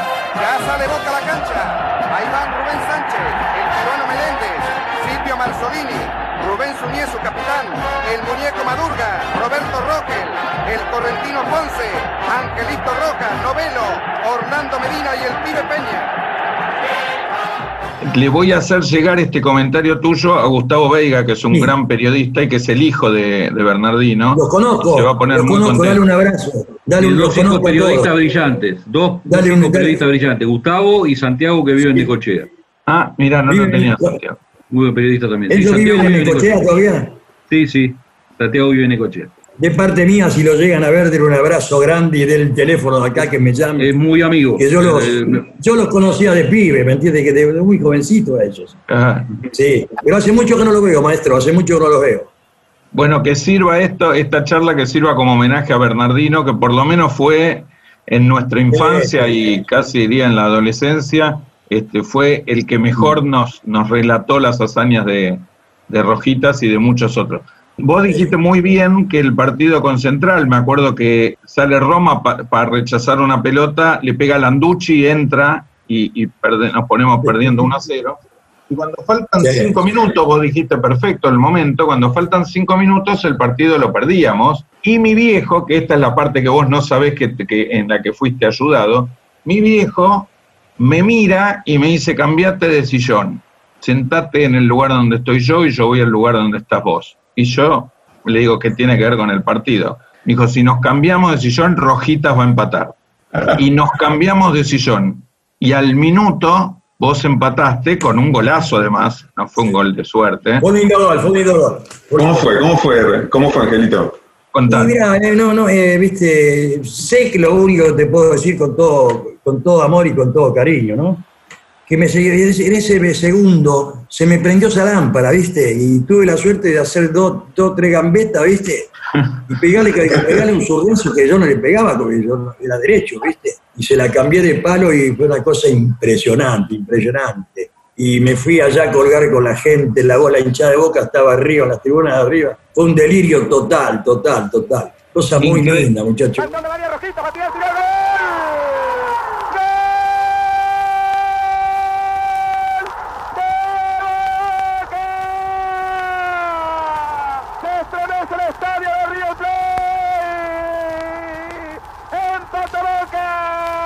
Ángel Clemente Rojas. Boca 1, Central 1. Rojitos empató el partido.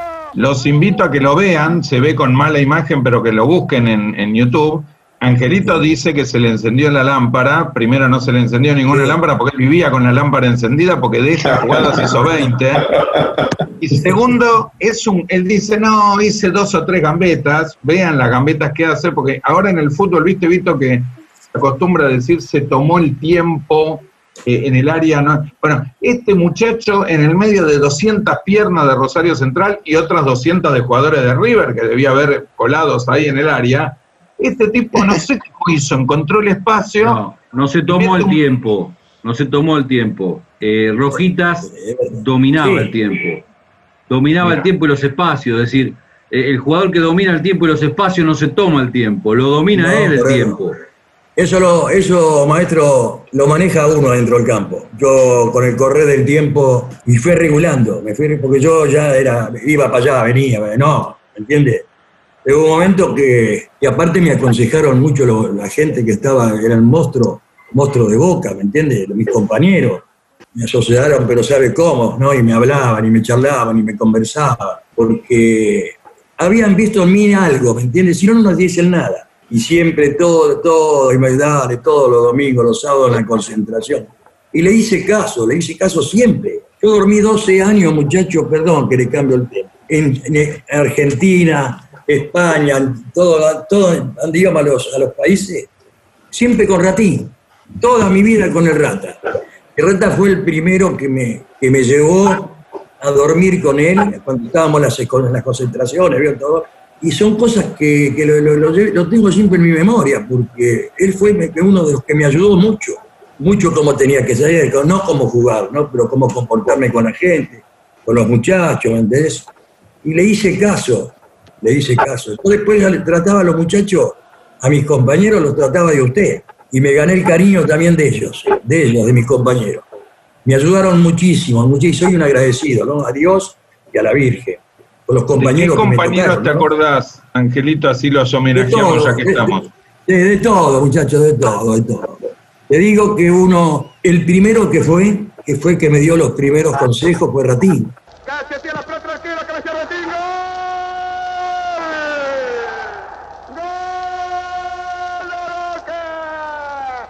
Ratín con un cabezazo a un ángulo del arco. Boca dos, Newell's Old de Rosario 1.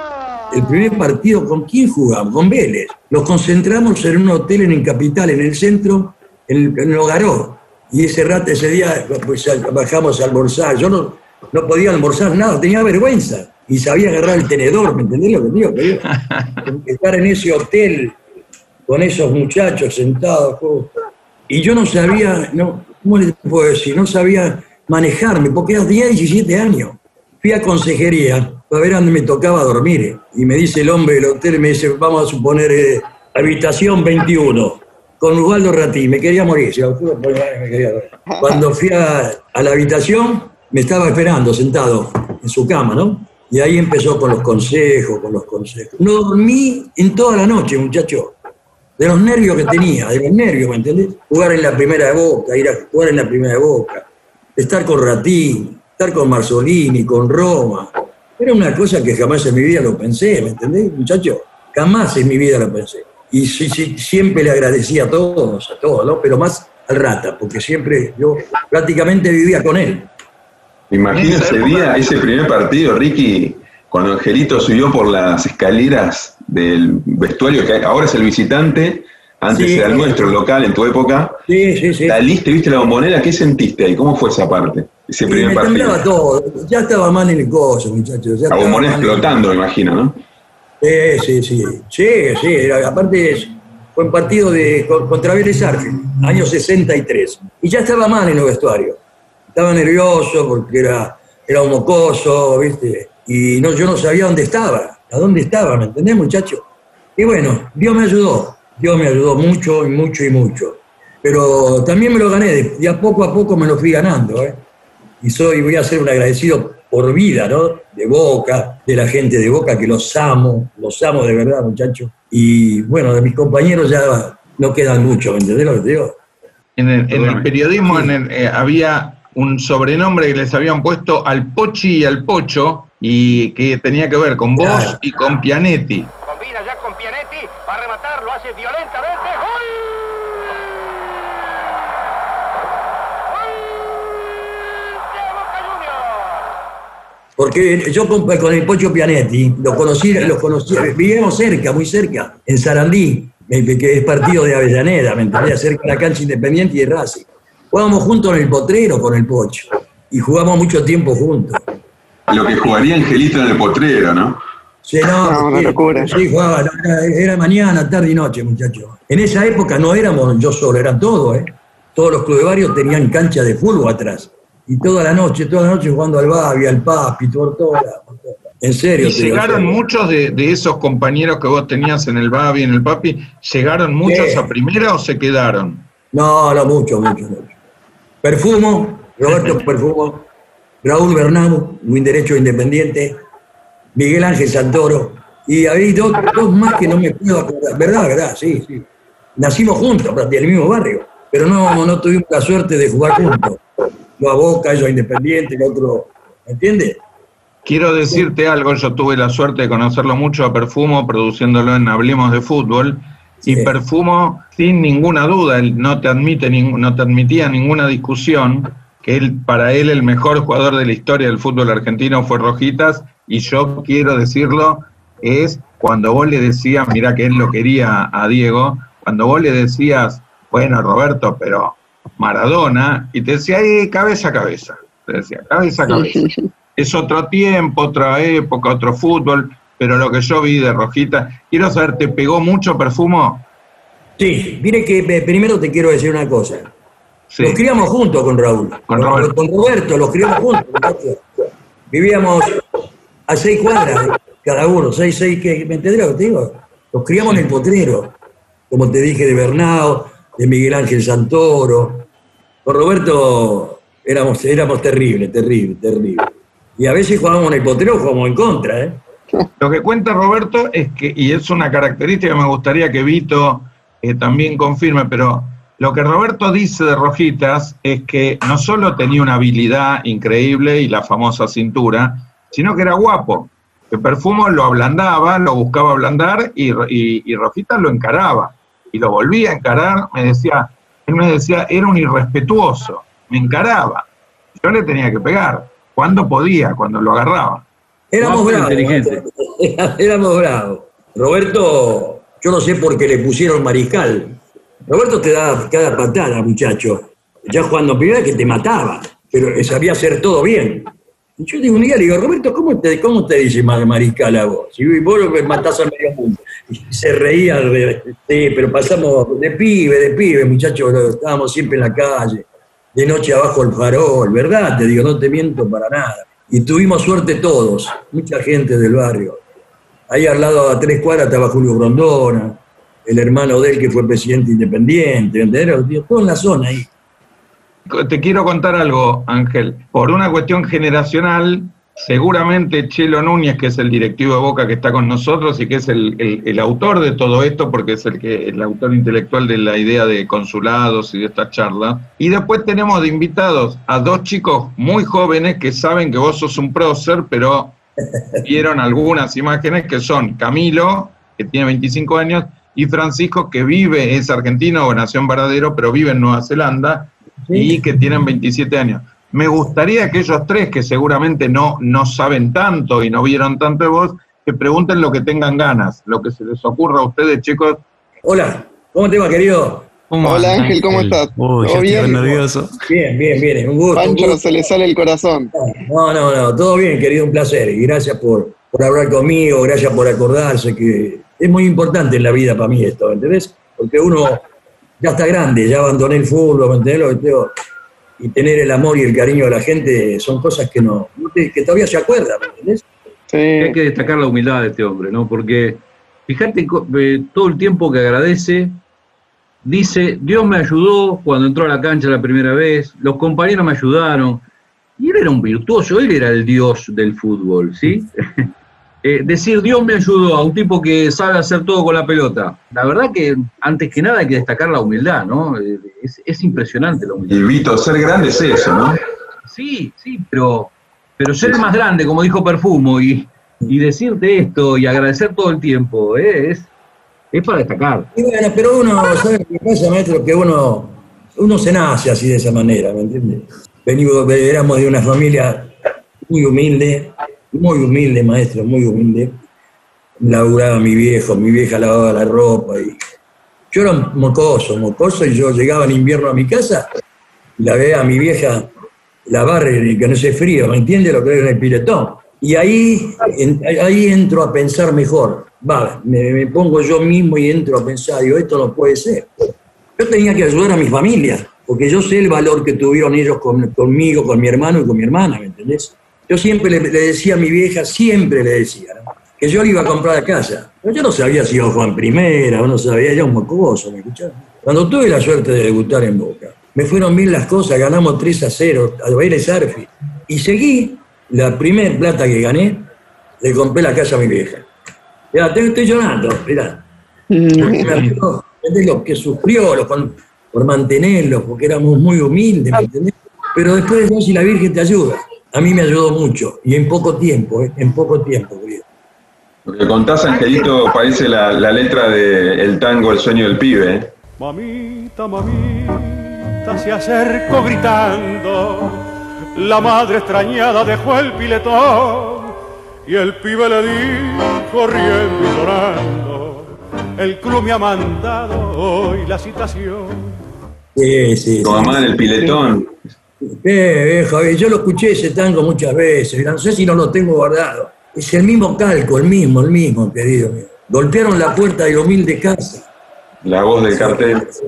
Después si me acuerdo te lo canto otro día. si me bueno, y, y viste, nene, y tuve la suerte de, de comprarle. Después uno ya con el tiempo, a los 20 años, 21 años me casé jovencito, ¿viste? Ya la cabeza te piensa de otra manera, ¿me entendés, querido? Yo, gracias a Dios de la Virgen, estoy viviendo un momento lindo, no me sobra nada ni me falta, pero vivo tranquilo, con la casa, con todo, ¿me entendés? Con mi familia. Es una cosa muy importante en mi vida. Yo sigo estando en Boca y todavía Vos sigo. estás en la mutual de exjugadores, ¿no, Ángel? Ya, soy presidente, sí, muchachos, sí, sí. sí. Es muy importante, esa es la única mutual que tiene el mundo, el mundo, es Boca Juniors, nada más. Es una cosa muy linda, porque ayuda, ayuda mucho a los jugadores. Antes no se ganaba mucha plata, ¿me entendés, querido? No se ganaba mucha plata. No es como ahora que, que ha cambiado todo, ¿no? Todos los jugadores que van a Boca, que firman en Boca, los que vienen de afuera, los de acá, le sacan el 1%. El es mucha plata, ¿eh? Y Boca pone el otro 1%. Hace tres años, no te aburro con esto, ¿no? Para nada, Angelito. No, ¿cómo? Bueno, hace tres años, tres años y medio, ¿sabés cuánto dejó la, la mutual? 40 millones de pesos, muchachos. Uh. Y, ¿Y qué jugadores hacen, qué hacen, Ángel, con eso? ¿Qué hacen? ¿Lo reparten entre los jugadores, entre Claro, los ex? sí, sí, sí, Para los sí. exjugadores, No claro. es, no es mucha plata, Para ayudar. pero son 60, 70 mil pesos, que te viene bien, te ayuda, Pero claro. ¿no es cierto? Y, y van tirando, y pues uno trabaja, el otro, el otro pero la, el Boca se portó muy bien también en eso, en eso, porque 60, 70 mil pesos te ayuda bastante, que tengas otro sueldito por ahí y vivís. Y es la única en el mundo que tiene Boca, es eso. La vos te la- llamó, te llamó Román directamente, ¿no? Sí, sí, sí, sí, sí. Yo, con todos los presidentes que pasaron en Boca, estuve con todo. Yo la- el año, el, el anteaño eh, estaba con Angelici y Ribaudo, Ribaudo, Ribaudo, ¿no? Era candidato. ¿Cómo, querido? Era candidato Gribaudo y terminó perdiendo con Ameal. Eh, pero el, el, el coso lo gana, lo gana Román. Riquelme. Y después la, la otra ayuda, ¿sabes de quién es? Eh, de las mujeres. La mujer, la femenina fueron lo que. Vos no sabés lo que votaron las, las mujeres. Claro. Es impresionante, ojo, ¿eh? Sí, pero el que más ganó, el que lo ganó, Riquelme ganó. Ganó Riquelme. Eh, Ángel, te quería preguntar, justo estabas hablando, me hiciste acordar una historia de un boxeador que entrevistamos alguna vez, prefiero no dar el nombre. Dígalo, Este, dígamelo, a ver. Por ahí lo conocí. hace muchos años le hicimos una nota a la Hiena Barrios, que estaba rodeado con su familia antes que tuviera el accidente, etcétera. Y la hiena contó una cosa que a mí me, me quedó muy marcada, que, que él era muy chico y las hermanas, él tenía dos hermanas, las hermanas se tenían que asear, se tenían que lavar en la única canilla que tenían, en, en- estaba afuera de la casa, estaba en el sector externo. O sea que él veía como las mujeres de, de su familia se tenían que limpiar delante de la gente que pasaba por el barrio. Sí, sí, sí. Veía eso y que él prometió que se iba a dedicar a lo que fuera con tal de evitar que pase eso.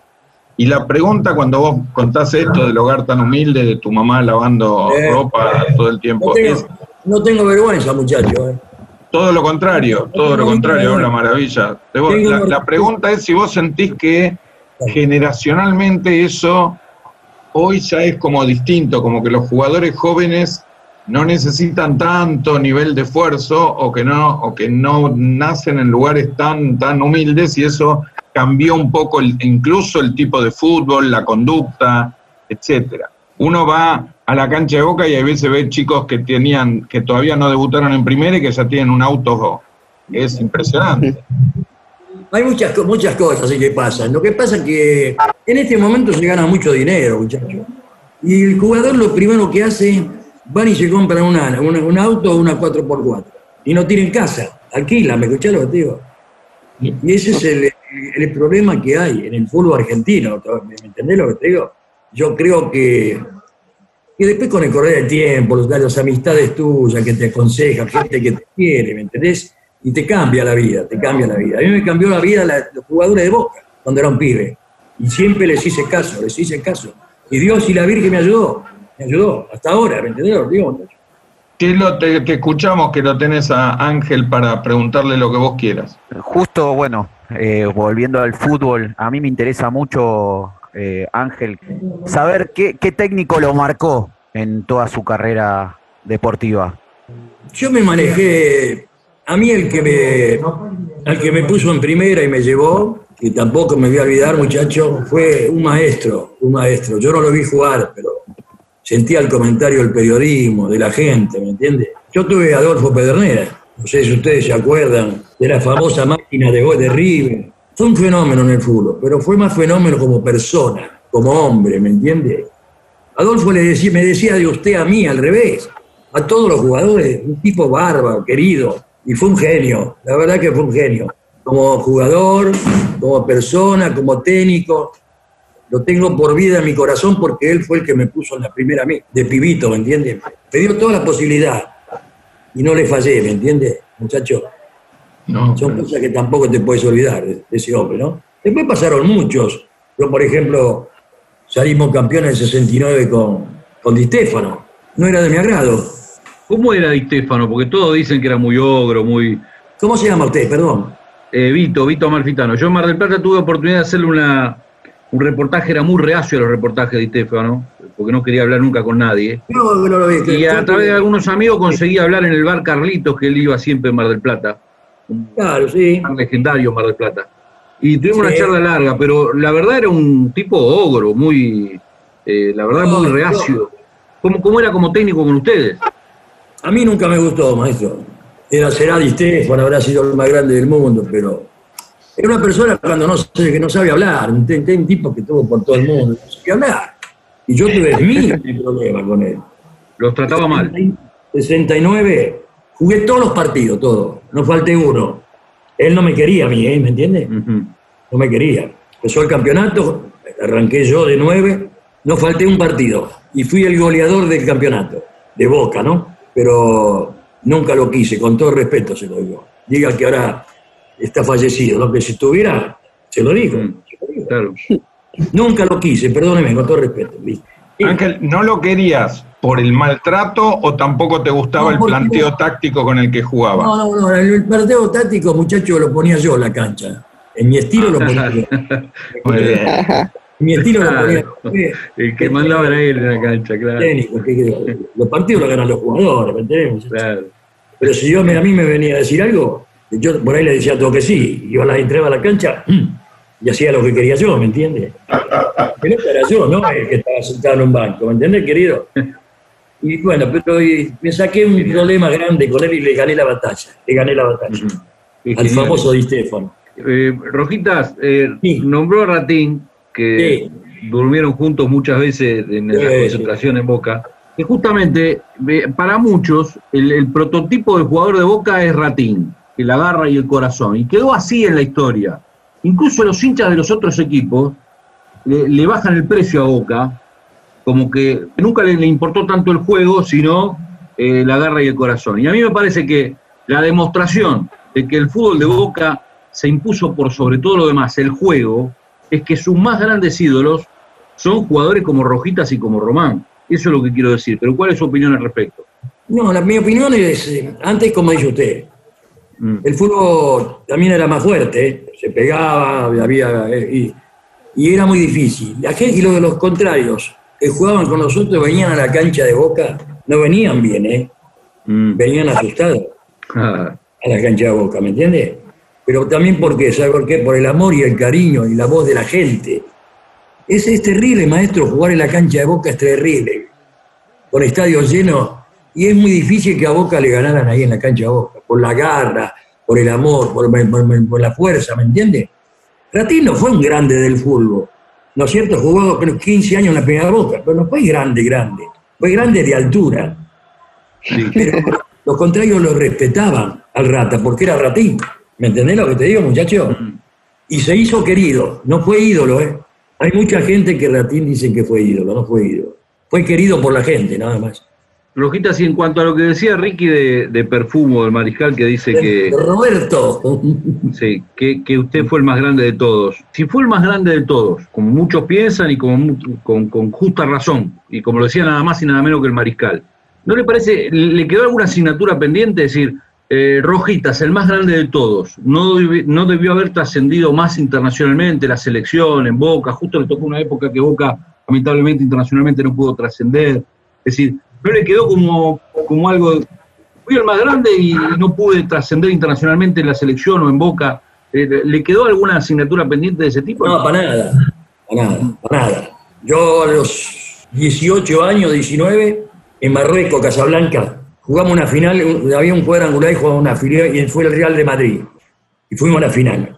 Perdíamos 1 a 0 y en el segundo tiempo tuve la suerte de hacer dos goles. Fue una copa muy importante, la Copa Mohamed. Y fue uno de los mejores equipos del Real de Madrid de la historia, que le digo. ¿eh? Año 63, maestro. Me voy, al, me voy, ganamos, bueno, festejamos ahí, fue una, una copa muy importante. Y Ratín era una persona que se iba a dormir enseguida. Él no salía, no, no fumaba, nada. A la otro día se levantaba a las 6 de la mañana. Bueno, me fui a dormir con él, golpean la puerta el otro día a las 8 de la mañana, maestro. ¿Sabe quién era? Don Alberto J. Armando, el presidente de Boca. Presidente Boca. Me agarraba la cabeza, ¿qué pasó? Y me dice, porque me decía de vos, me dice, decime, ¿vos te querés ir de Boca a jugar al, Real- al Real de Madrid? No, le dije así, pero porque no pensé, ¿me entiendes, Mato?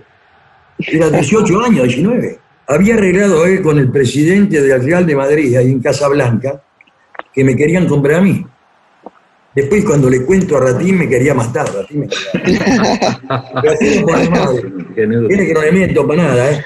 El rata cuando le cuento me quedó, pero vos que me bebe. Y yo, ya pasó, Waldo, digo, ¿qué pasa? Me agarró frío, no sé.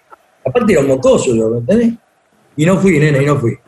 Después me quería matar, después entré a pensar, me quería matar, ¿viste? Gracias a Dios, todos los Ángel. de Boca pudimos disfrutarlo, en Boca. Dos queridos, Ángel, una, sí, una pregunta. dos queridos. Ya con esta, con esta anécdota del Real Madrid. ¿Qué cree usted que tiene que tener hoy el jugador de Boca para poder triunfar? Lo, más cercano al éxito que tuvo usted o que tuvo alguno de todos los ídolos. ¿Qué tiene que tener? ¿Sentido de pertenencia? ¿Solamente eh, es un tema futbolístico? ¿Los nervios que te debe dar jugar en la bombonera que usted contó? Los nervios que tenía, ¿en algún momento se van esos nervios? ¿Qué tiene que tener el jugador de Boca para poder triunfar? Es muy difícil, ¿eh? no, no es porque uno haya, le haya tocado jugar en Boca, pero Boca es muy difícil, mi amor. Es muy difícil.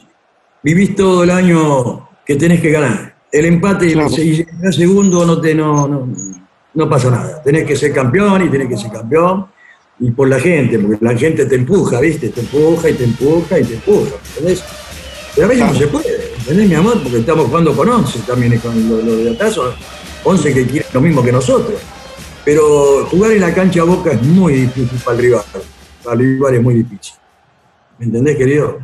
Sí. Todo se debe a la gente. ¿Vos crees que influyó mucho, influyó mucho en esto, en estos años de pandemia la falta de gente en, en- Sí, en sí, ciertos sí. partidos? En todos los partidos, no, cierto, en todos, muchachos. Es muy feo jugar el. Vos una gente que está, jugadores que están acostumbrados 30.000, 40.000, 50.000, y de golpe con 10 personas, 15 personas en la cancha, te cambia todo, te cambia todo. Hasta, hasta el entusiasmo te saca, nene. Yo lo pienso así, querido, ¿viste? Por ahí estoy equivocado, ¿me entendés? No, los resultados te, los resultados te dan la razón. No es el mismo Boca. No, no, no, no, no, no, no, bueno, pero, viste, pero Boca se, se, se compone enseguida, viste, Boca va a salir de esto, muchachos, con dos tres jugadores más, va a salir. Nosotros, Boca, a mí me da la impresión que tiene que renovar un poco en el medio, ¿me entendés? Porque el juego sale del medio, ¿me entendés, querido? Tenés que tener un buen 5, que tenga presencia, que te meta puntito. Y después el 8 y el 10, que le metan al 9, ¿viste? Y, pero Boca va a salir, no sé a quién va a traer.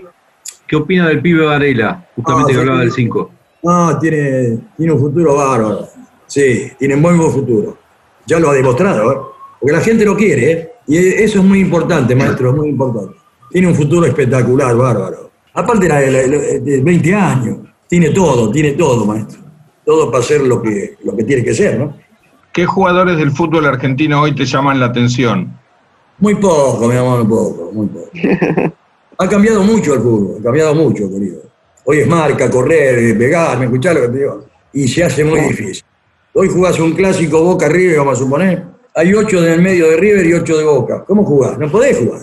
Tiene que haber un talento, algo que ropa eso. Y no lo hacen, ¿me escuchás? Es muy difícil, es muy difícil.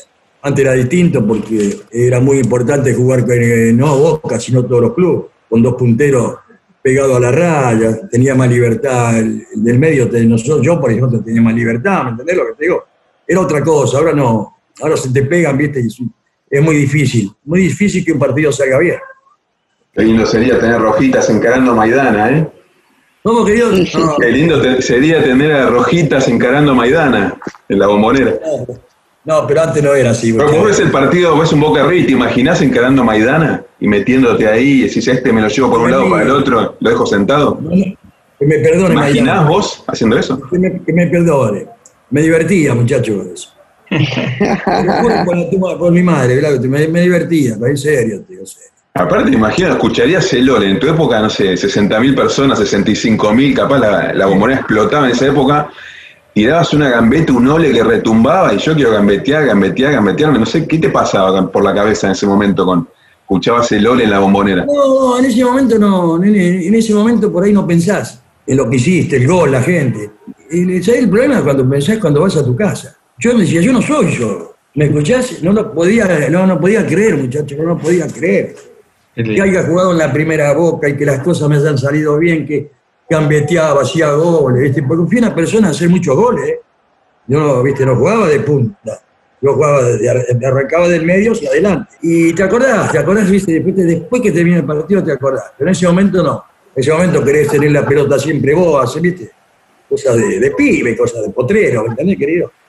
Y yo llevé el potrero a boca. Yo llevé el potrero a boca. Qué buena definición. Vos decís, uno si fuera periodista, que no lo somos acá, salvo Vito, pero si fuera periodista uno diría, el título de la nota es Yo llevé el potrero a boca. El título del Este episodio concepto 2 se del podcast, Ricky, el podcast episodio 2 creo que ya tiene el título. Yo soy ingeniero, no soy periodista, Angelito, ¿eh? pero con esa definición Lo felicito, ingeniero. Me hubiera gustado ser rojitas, ser jugador de fútbol. No, no, yo quisiera ser como vos. No, sabes que te que cambiaría todo, todo por haber jugado en la bombonera y haber tirado la gambeta que vos hiciste, metido goles, me vuelvo loco. Ya No. te digo, muchachos, fueron primero mi familia, ¿no? Por supuesto. Pero los mejores momentos de mi vida los pasé en Boca, te lo puedo asegurar. Que es una cosa que no, no te podés olvidar nunca más en la vida. Yo no, viste, Yo- a mí me hicieron todo, muchachos.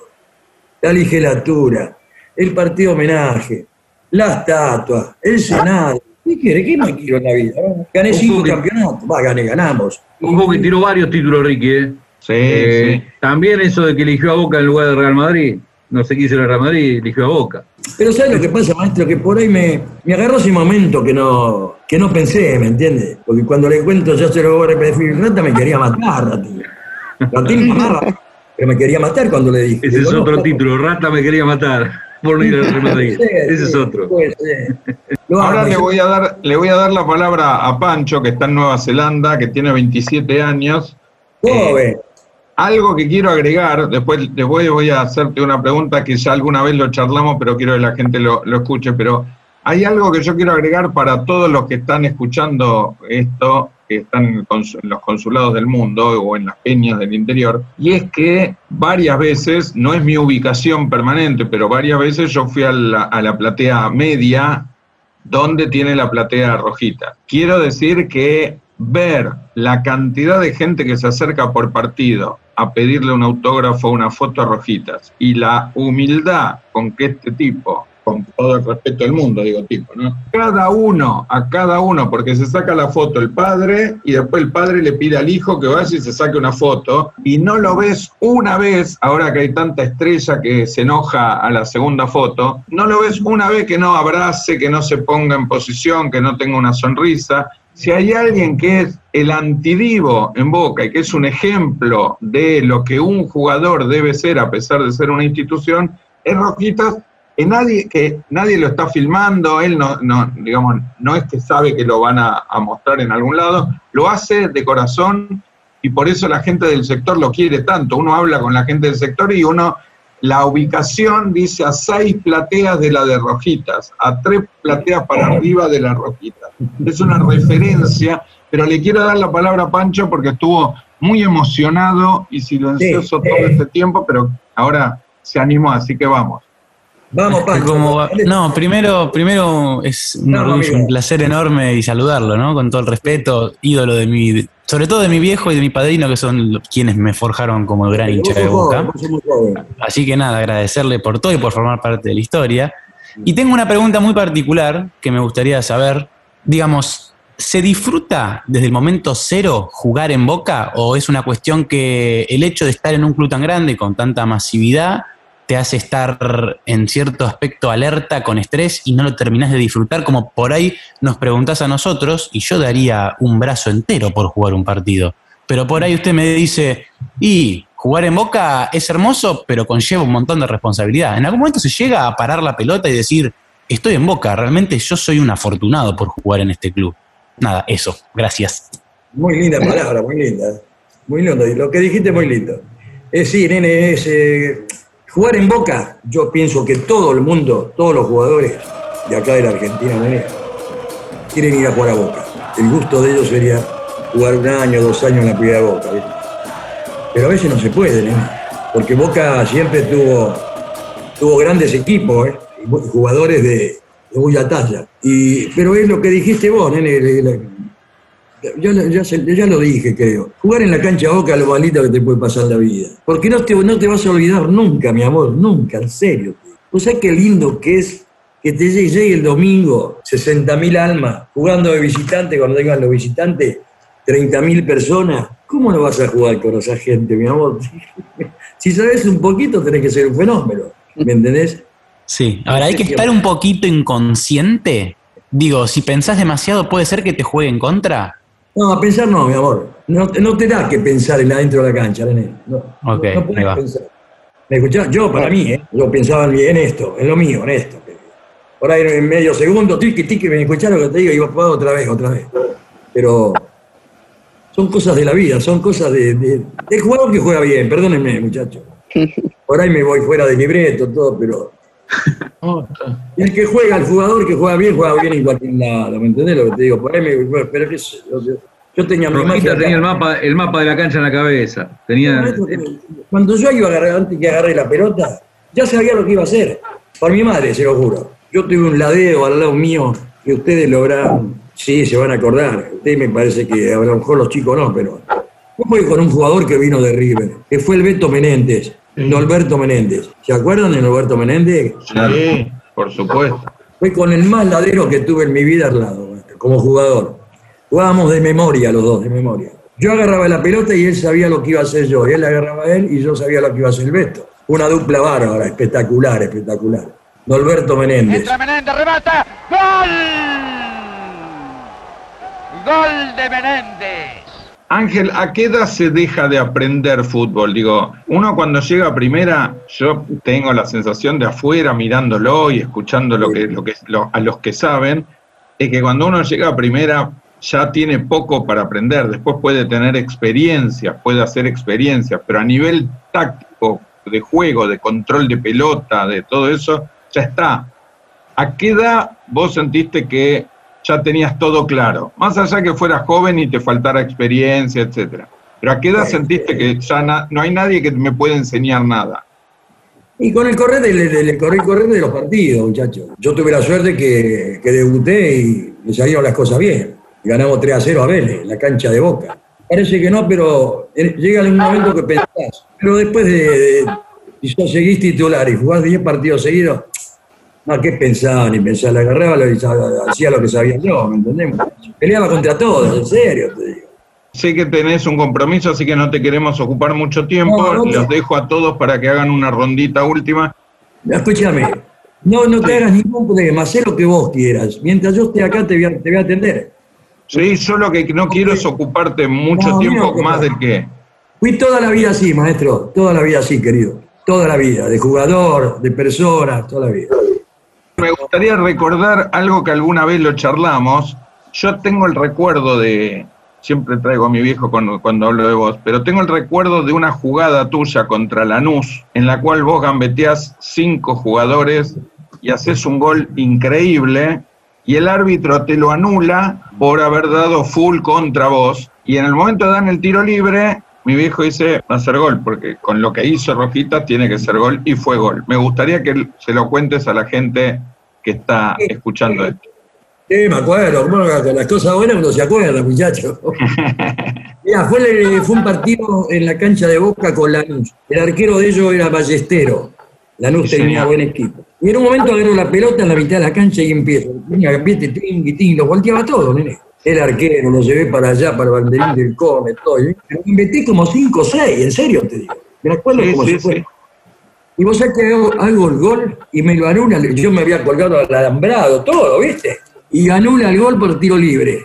Dice que me habían hecho una fa- una un, un favo a mí y los cobró el favo y lo cobró el gol. Y pateó un chico, se llamaba el Chacho Cabrera, y hizo el gol de tiro libre. Pero el mío fue fantástico, por la tumba de mi madre, era fantástico. Creo que fue el gol que más gambeteé en los años que estuve en Boca. Alguna de la gente dice que fue el gol más lindo que hiciste en Sí. Boca. Sí, sí, sí, sí, sí. Crónica, mirá lo que te digo, crónica. Lo tengo guardado, ¿eh? Me dio 14 fotos de esa jugada. 14. La revista. Así es Boca era la revista. Así oh, 14, sí, sí, sí, correcto, sí, sí. Me hizo 14 tomas. Tiqui, tiqui, sí. Me quería desmayar, yo me quería desmayar. ¿Te acordás el, el árbitro quién era?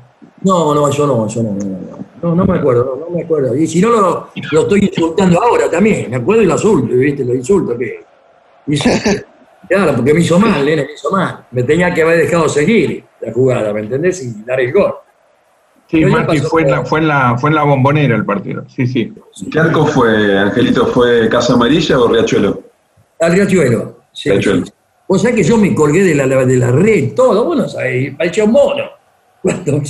Pero, lo más lindo fue, lo más lindo que cobró Fausto a nosotros. ¿Escuchá lo que te digo? Quería matarlo, pegarle gota. Pero ya pasó todo. Esa pregunta que vos haces, Mati, también le puede servir mucho a la gente más joven. Rojita no me va a dejar mentir. En la época del Boca, digamos, de- del fútbol real, que no es el actual que vivimos, con el tema de inseguridad, de los visitantes, de esto, Boca siempre elegía atacar el segundo tiempo para el lado de la gente de la 12. Ahora hacen al revés. Ahora para evitar que la 12 pueda presionar demasiado, siempre lo hacen jugar el primer tiempo para el lado ese y el segundo tiempo para el lado de, de- del Riachuelo.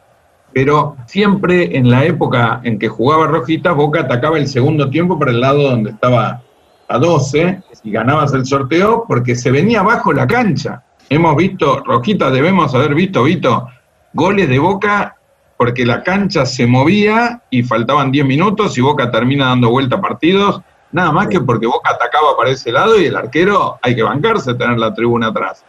Teníamos todo a favor, maestro. Del segundo tiempo teníamos todo a favor.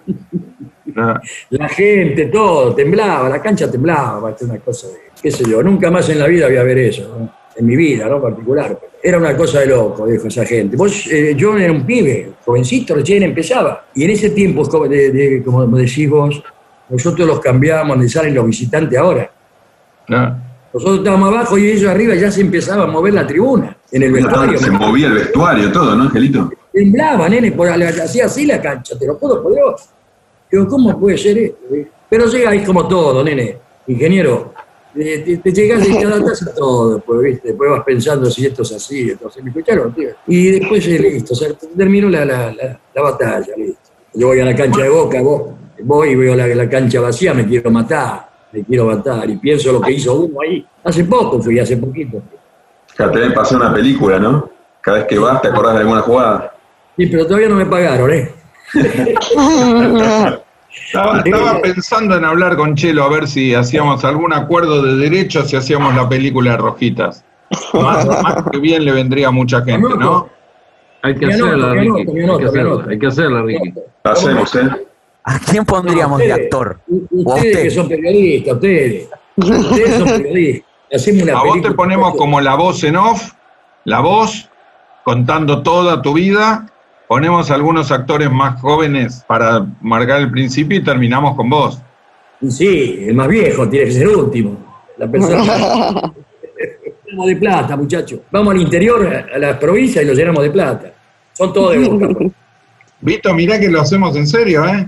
Dale. Y, y que venga para Mar del Plata cuando quiera, Rojita, que lo recibimos sí, con sí, todos los sí, honores. Hacemos la gran fiesta de Mar del Plata. Tiene que ver una cosa, con todo respeto. Voy todos los años a Mar del Plata, con mi familia, ¿eh? pero ahora este, nos fuimos por la pandemia, por todo, ¿me entiendes? Por favor, la próxima quiero saberlo porque tenemos que, que encontrarnos. ¿eh? Bueno, bueno. Por listo. favor. No hay problema, no hay problema. A través de Ricky o como sea que me, que me avise. Lo único, vos, lo- vos le decís a tu nieto que lo llame a Vito Malfitano, pero que mínimo te consiga un par de canjes. Hotel, comida, mínimo. En Mar del Plata le conseguimos todo. No hay problema, no hay problema, no hay problema. Quédense tranquilos que no hay problema. Si lo tengo que invitar yo, lo invito yo, quédense tranquilos. Y si no me vos. invitan ustedes, listo. Bueno, Si Vito, somos bien. nueve, así que conseguiste un buen canje para nueve. y, y hacemos, hacemos unos canjes, hacemos, hacemos unos canjes. Hacemos. Chelo, preguntas que te hayan quedado, comentarios, vamos despidiéndolo, que fue súper amable con el tiempo. No, Lo que vos quieras y vayan pensando cada uno de ustedes, el tiempo es de ustedes. No, en Sí. principio solo palabras de agradecimiento porque nunca tuve la posibilidad de tenerlo de frente a frente y ahora a través del Zoom. Yo le, le puedo decir una cosa, muchachos. Este, me cayeron muy bien. ¿Me, me estás escuchando? Sí, me cayeron todos bien. Sí, sí, sí. Cuenten conmigo como hombre, lo que precisan de Ángel Roja, voy a estar con ustedes. Y te lo digo de corazón a todos los que están ahí, no para mandarme la pata ni para eso. Cuenten conmigo para lo que necesiten. Voy a estar a las Gracias. Gracias, Ángel. Gracias, Ángel. No, Muchas gracias, Angelito. ¿En qué país, No, te, gusta, qué, te- qué país te gustaría conocer? Conozco todo. ¿Conoces todos los países? ¿En serio? ¿Conoces muchos países? menos, mu- mucho, mucho, mucho. tuve la suerte. ¿Y cuál es el que más te gustó? Siempre me gusta Italia. Y las italianas me gustan también. me, me gusta andar en bote con ellas. Y me gusta mucho Italia, me gusta. Me gusta porque se come bien, la paso bien. bien. Aparte tengo, hay gente conocida, ¿me entendés, muchachos? Que- Con, con Rojitas nos vamos todo este grupo a Mar del Plata con Vito y nos vamos todos, hay que hablar con el consulado de Italia y nos vamos todos a Italia. a Tenemos en Milano. Tampoco lo vamos a dejar solo. Tenemos en Milano, en Sicilia, en Nápoles. en Nápoles. O sea, Me, va Me voy a- creciendo. me voy a morir Ángel, en Europa entonces. Va creciendo, sí, en Europa. A- En España casi primero- todo. Primero Mar del Plata y después nos vamos a Italia. Bueno, quiero hacer la, la- la invitación formal, en serio, eh, la Peña Mouso, la Peña Mitad más uno, todas las peñas de Boca. Esa peña la querían poner a- el año pasado, la querían Sí. poner a mi nombre. Y le dije Sí. que no, porque era de Roberto Mouso. Sí, Pero sí, Roberto desapareció, ¿me entiendes? Sí, sí, ya sé. Yo los quiero sé. mucho a los muchachos de Mar del Plata, los conozco a todos, maestro. ¿eh? Sí, A sí, ya sé. Alejandro Veiga, que es dirigente de Boca, eh, Sí, sí. que es un amigo. eh, Los conozco. si los ve del y- saludo, ¿eh? Sí, sí. Dele Eh, le vamos a mandar saludos y lo esperamos a Rojita con una gran recepción. Y además voy a cumplir algo que. Voy a confesar algo, Ricky. Eh, como periodista, a mí no me gusta sacarme fotos con eh, los ídolos o las figuras. No me gusta sacarme fotos posando. Me gusta sacarme fotos haciendo la entrevista, ¿sí? Eh, me arrepiento porque en febrero estuve con Rojitas antes de la pandemia. Lo encontré en el estacionamiento de Boca antes de entrar a la cancha. Y, y Yamín me dijo, me dice, ¿por qué no te sacaste la foto con Rojita? Le digo, porque a mí me gusta la foto haciendo la entrevista. Pero ahora tengo ganas de sacarme la foto con Rojita porque es el ídolo que tanto queremos, ¿no? La vamos a Eh, sacar así mucho, que Vamos a esperar, vamos a esperarlo en Mar del Plata con una gran recepción y después nos vamos para Italia. ¿Sí, Ricky? Olvídese, olvídese. Yo digo esto, a ver si estamos de acuerdo. Camila re- acaba de recibir una indicación mía de sacar una foto de todos nosotros en el Zoom y la vamos a distribuir. Si, si Rosita nos, da nos da los derechos y no nos cobra nada, esa foto la circulamos entre nosotros. Jamás le voy a cobrar. Al único que le después- Boca, a Boca, nada más. Les incluyo a los dos chicos porque me parece que es una, es una, sería demasiado, acortarles demasiado la vida. Pero un buen proyecto que yo invito, Chelo Núñez, Matías, Vito, Angelito y yo, es, nos vamos a Italia y nos morimos con las chicas en bote. Ya está. Quedamos hasta que nos dé la vida y nos quedamos con las chicas en bote, con la pinta de rojitas y con el nombre de rojitas. ¿Pinta yo? ¿Qué voy a pintar, maestro? ¿Qué? Eh, Ángel, Rojitas, hay fotos en el gráfico muy buenas de usted, ¿eh? Me lo he ganado, muchachos. Nadie, nadie te regala nada. muy muchacho. Muy merecido. No, pero esa, esa carita ha ganado mucho, esa, esa cara gana mucho. No, Perfumo no, siempre decía, Rojitas y yo teníamos cara de buenos, teníamos cara linda, cara de buenos, y después en la cancha no éramos tan buenas. Mira Ángel, ahí la foto que, que- que está mostrando Matías, ¿la llegás a ver? Hay una persona que está de más en esa foto. Es el vigilante que está ahí, fíjese. Ese foto. Esta foto es impresionante saliendo del vestuario, que hoy es el vestuario visitante. Gracias, Es lo que es esto, con toda la, la popular de socios atrás, la camiseta de Piquena increíble, tremenda. Gracias por Tremendo. todo. En la vieja cancha de Boca. Camila, si sacaste la foto, foto, Matías. y le vamos agradeciendo a Ángel. Ángel, en, ho- en homenaje a, a mi viejo y a mí y a, y a mi hijo que está hablando acá con, con vos, yo te digo que de veras para mí es una emoción enorme poder charlar con vos. Tengo una foto con vos, te voy a decir en qué hotel, en la puerta del Hotel Iruña, que era donde ustedes concentraban en Mar del Plata. En Mar del Plata. En. Mar del Plata. Y tengo otra foto cuando vos ya te fuiste de Boca y jugaste un poquito, un periodo chiquitito en Racing. Me fui a Éramos tan fanáticos que te seguimos ahí. Igual que a Román lo fuimos a ver a Argentino Junior, fuimos a ver un partido de Racing, nada más que para verte a vos. Así que para mí es un placer enorme. Te agradezco y le dejo la palabra a todos los demás que quieran saludarte, así no te robamos más tiempo. No, sí, bueno. Sí, escúchame, chicos, muchas gracias por todo, a todos, de verdad, a todos los que están ahí, a todo el periodismo. Porque esto es importante para mí, muchachos. Eh, porque yo hace muchos años que dejé de jugar, muchos. Y tener el recuerdo todavía de ustedes, de la gente, que si me llaman, se acuerdan, es lo más, es muy importante en la vida, ¿me entiendes? De uno, de esto no, no te puedes olvidar nunca. Quiere decir que uno hizo las cosas bien, ¿no es cierto? Hizo las cosas bien. Y las cosas Claro. que hicieron bien me, las merezco por ustedes, por, esta, por este amor y el cariño que me tuvieron y me tienen. ¿entendés lo que te digo? Vos Así te lo que, ganás. Gracias, ingeniero, ¿eh? Gracias, ingeniero. bueno, chicos, les mando un beso a todos, los quiero.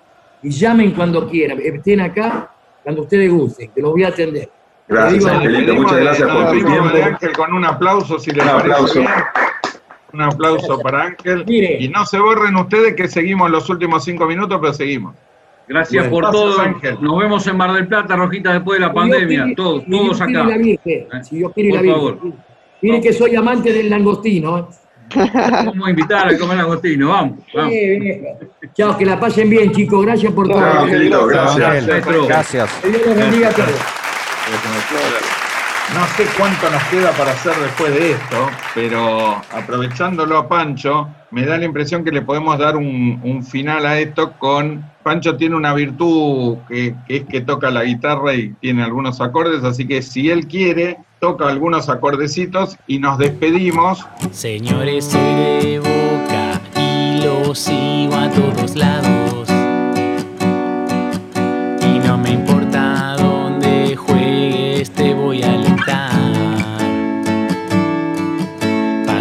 Años, jugadores y también campeonatos.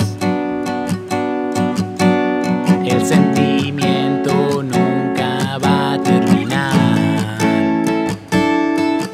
Y vamos Boca, no podemos perder. Y vamos Boca que tenés que ganar.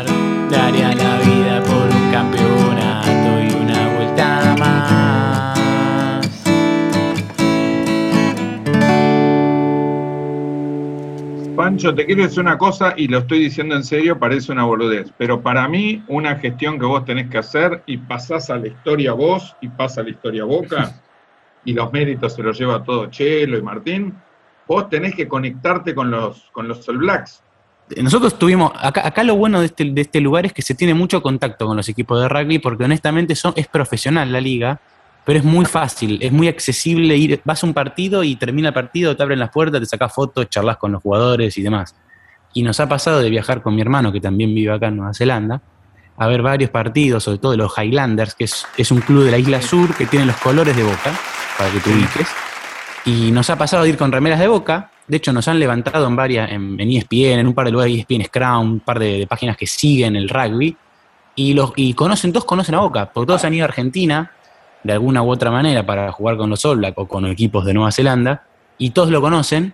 Y sí, sería, sería muy lindo hacer algo así. De hecho, tenemos varios que nos han contactado por la página y nos han dicho, uh, Boca en Nueva Zelanda, qué bueno, no sé qué. Sí tendremos que hacer algo por ahí, algo más serio, pero del conocimiento del club, para hacer un club de fútbol en Nueva Zelanda que no es tan conocido, todo el mundo conoce a Boca. Para mí, si vos conseguís un All Black, uno que sea socio de Boca, hacemos historia. Hacemos Bueno, historia. bueno, me gusta, me gusta, lo- me gusta el desafío, lo, lo podemos, lo podemos gestionar. Vamos a ver qué onda. Después vemos si conseguimos a todos, pero me imagino al All Black mostrando el carnet y de última, a cambio, te dejan a vos participar del jaca. Listo.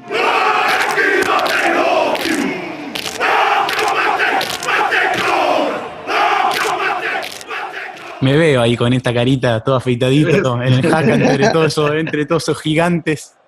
Vito, tu despedida fue un orgullo contar con vos como siempre. Vos sabés que somos mucho más que amigos ya. Así que Un orgullo que me hayan invitado, Ricky, y un orgullo, y esto corre por mi cuenta, que Boca haya recuperado su identidad. le doy el pase a Camilo, creo que a Pancho y a Camilo, y después cierra el co-conductor del programa, don Matías Rodríguez Conde, dueño de 100 socios, de haber hecho 100 socios en el consulado de Texas. Lo repito para que sufra el pajarito ese, que el colibrí ese que me enseñaron.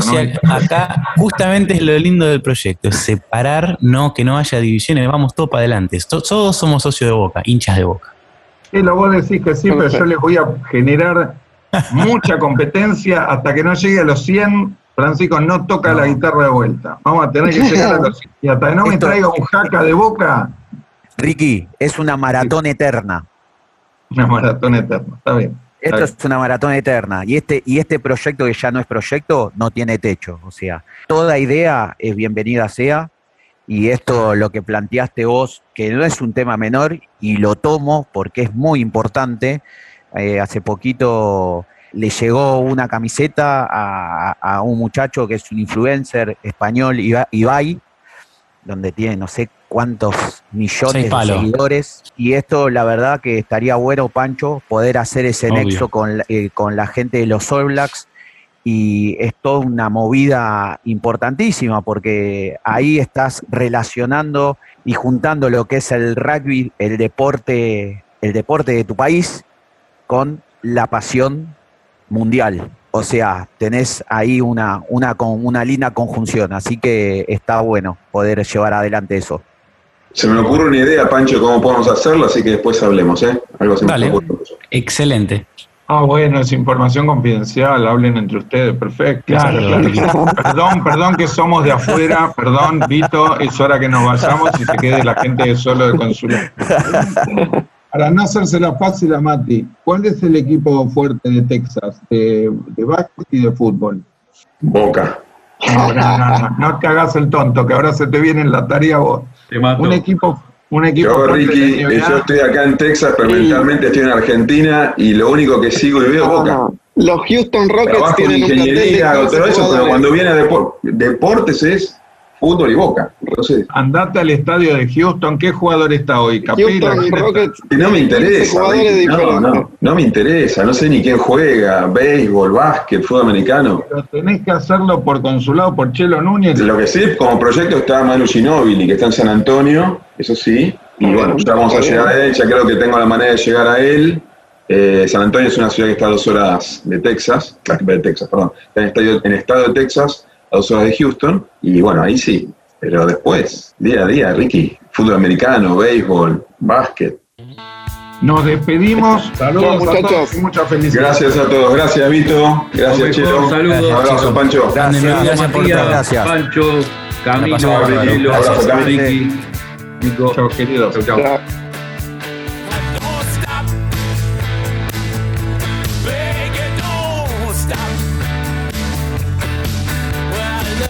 Boca en todas partes, el podcast del Departamento de Interior y Exterior del Club Atlético Boca Juniors.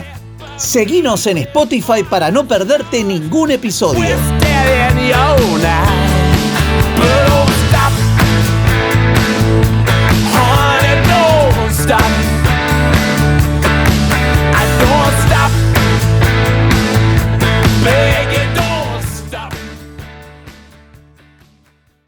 En este podcast se escucharon los relatos de Marcelo Araujo, Héctor Vidaña, Mauro Viale, Bernardino Veiga y Oscar Marino.